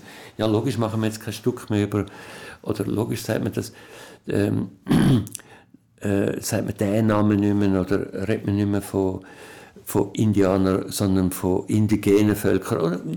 Das, das musst du nicht, du musst es nicht proklamieren und als große Leistung ankündigen. Und damit eigentlich die traditionellen Leute schon vor den Kopf stoßen, dass die schon das Gefühl haben, aha, das ist jetzt nur für die Jungen oder das ist jetzt nur für die Woken und da kann ich nicht mehr hin. Also, das ist dann der Effekt, der passiert. Das ist halt ein bisschen, das ist ein bisschen das Thema, oder? Aber das betrifft natürlich nur die grossen, die grossen Häuser. Erstaunlicherweise funktioniert ja die Oper recht gut, mhm. weil die Oper, und das bestätigt das die These von der Community, oder? weil die Oper ist eine sehr geschlossene Community von Leuten, die Opernfans sind. Das ist eine sehr treue Fangemeinde. Und wo auch sehr viel wissen über das, was sie schauen. Zum x-ten Mal Rigoletto, aber das ist, dann beurteilen sie die Sängerin und der Sänger und die Regie und die Inszenierung und, und das Orchester. Und das ist, ähm, ja, die haben bedeutend weniger Probleme. Interessant, oder? Auf jeden Fall gehen wir nicht auf, oder? Nein, also ich. Äh, nein. Nein. Nein, ich glaube nicht. Ich hoffe jetzt, dass. Äh, ich muss ja mein Publikum. Äh, du musst auch immer wieder aufbauen. Ich muss ja mein Publikum auch wieder aufbauen, merke. Weißt du, es kommen schon noch die Leute, aber, aber es ist schon äh, ein bisschen rückwärtsgewandt. Weißt du, sagen. Ja, Warum kommen jetzt die dort in, in Burgdorf? Die kommen nicht einfach. Und, du musst, ja. und das finde ich aber eigentlich auch richtig. Das Publikum hat das ja auch verdient. Also dass ja. man um ihre Gunst um, um die Gunst vom Publikum muss, muss werben. Aber es ist ein bisschen schwierig, jetzt die Leute, oder, die bei mir, also so über 50-Jährige, oder, sicher Mehrheit, irgendwo in Burgdorf zum Beispiel am Samstag, äh, die zu erreichen will, weil, das haben wir ja jetzt nicht erwähnt, aber die traditionelle Kritik, Theaterkritik ist ja verschwunden. Die ist verschwunden und, und, und dann hast du Social Media und dort hast du zum Teil... Und die schauen aber nicht... Eben nicht mehr, es ist wirklich so, es fehlen Kanäle, um als Publikum anzukommen. Ja, um die Art von Publikum... Das ist Krux am Ganzen. Ja, das ist sehr schwierig, oder? Weil die lesen in der Papierzeitung kommt Kultur praktisch nicht mehr vor, oder, also nur noch marginal, finde ich, äh, äh, außer dem Wochenende vielleicht. Aber so die äh, Theaterkritik, die gesagt hat, die bringt jetzt ein paar Leute, die gibt es eigentlich nicht mehr. Also, als ich mein Programm gestartet habe, ähm, ich weiß nicht, ob du das gelesen hast, hat äh, Daniele Muschonico eine, eine Hymne geschrieben über mich. Hast du die gelesen? Nein. Also, ja, du, siehst, du hast sie nicht. Die war aber in der CH Media. Gewesen. Das so, heißt, über okay. die ganze Mittelland verteilt. Äh, ich weiß nicht, wie viele das sind, CH Media. Viel. Überall war sie. Gewesen äh, denkst du eigentlich, ja super, oder? Das ist auch super. Aber jetzt, äh, das ist sie in CH Media einmal. Oder? Eigentlich, das ist wahnsinnig, oder? Sonst gibt es niemanden mehr, der jetzt über einen Auftritt von mir schreibt. Logisch nicht. Gibt es nicht. Ja, Vielleicht irgendwo auch, in einem Provinzblättchen. Wenn jetzt du noch... Ähm einen Geburtstag hast, eine Runde ja. und noch irgendwie, ich weiß auch nicht, irgendeinen spektakulären Unfall gerade überlebt hast und noch mhm. Oder eine Prügelei mit einem Schwurbler oder so. Irgend so, dann, mhm. dann, aber es ist wirklich ein bisschen skurril. Aber ja, es ist, es, was, ich, ich will gerne von diesem guten letzten Satz, was kannst du machen, damit man sich nicht entmutigen lässt von dem, dass man denkt, nein, bringt es überhaupt noch? Ich glaube, du musst einfach äh, äh, cheer up. Äh, du musst dein, dein, deine vitale Energie behalten und denken, dass das das ist, was du machen willst. Und dann musst du es machen mit der Energie auf die Bühne. Und dann findet wenigstens die paar wenige Leute, die dort sitzen, denen hast du einen guten Abend gemacht. Und das ist das, was ich probiere. Was soll ich denn mehr machen? Ich bin absolutes Marketing- ein Versagen. Ich kann nicht Marketing. Marketing finde ich die schlimmste Kultur, die es gibt. Das ein paar Marketing-Leute jetzt hören vielleicht. Ich, äh, ich finde Marketing und Selbstabpreisung und so weiter finde als furchtbar grauenvoll. Ich kann nur auf die Bühne und dort weiß ich, dass ich das und das kann. Und eine Präsenz habe, wo ich kann den Leuten einen guten Abend machen und ab und zu klappt das und manchmal, meistens klappt das und manchmal ist es ein bisschen ruhig, aber nachher die Leute, ja, ich weiß, wir, sind, wir haben nicht so viel, aber ich bin begeistert, wir sind super. Und die, ähm, das ist das Wenige, was ich machen kann. Ich kann auf der Bühne stehen und mir die größte Mühe geben. Und so aber energetisch sein. So mit, ähm was soll ich denn sonst machen? Ich mache jetzt so einen kitschigen Bogen, aber ich finde, braucht aber doch ein Prise Heilungsfeuer. Und ich glaube, das haben wir schon alle auch. Vielleicht nicht in dem gigantischen so Ausmaß, aber ein so gewisses Heilungsfeuer muss schon haben. Und dann, Ja. dann das willst du weitermachen. Oder? Auch, eine, auch eine gesunde Portion an Verdrängung von was alles könnte scheiße laufen oder wie viel Erfolg andere Leute haben, wo ganz viel... Letztlich muss man sich fragen, was es überhaupt. Jetzt müsst, das Fass mache ich jetzt nicht auf, weil das habe ich wirklich, finde ich ein mega interessantes Fass. was ist Erfolg im Leben? Ja. Und ich denke mir so, Erfolg heißt eigentlich Erfüllung und nicht Erfol berühmt sein oder groß sein, sondern zu sagen, hey, da innen ist Mhm. oft Frieden oder Wärme oder so. Aber jetzt habe ich meinen letzten Satz versemmelt.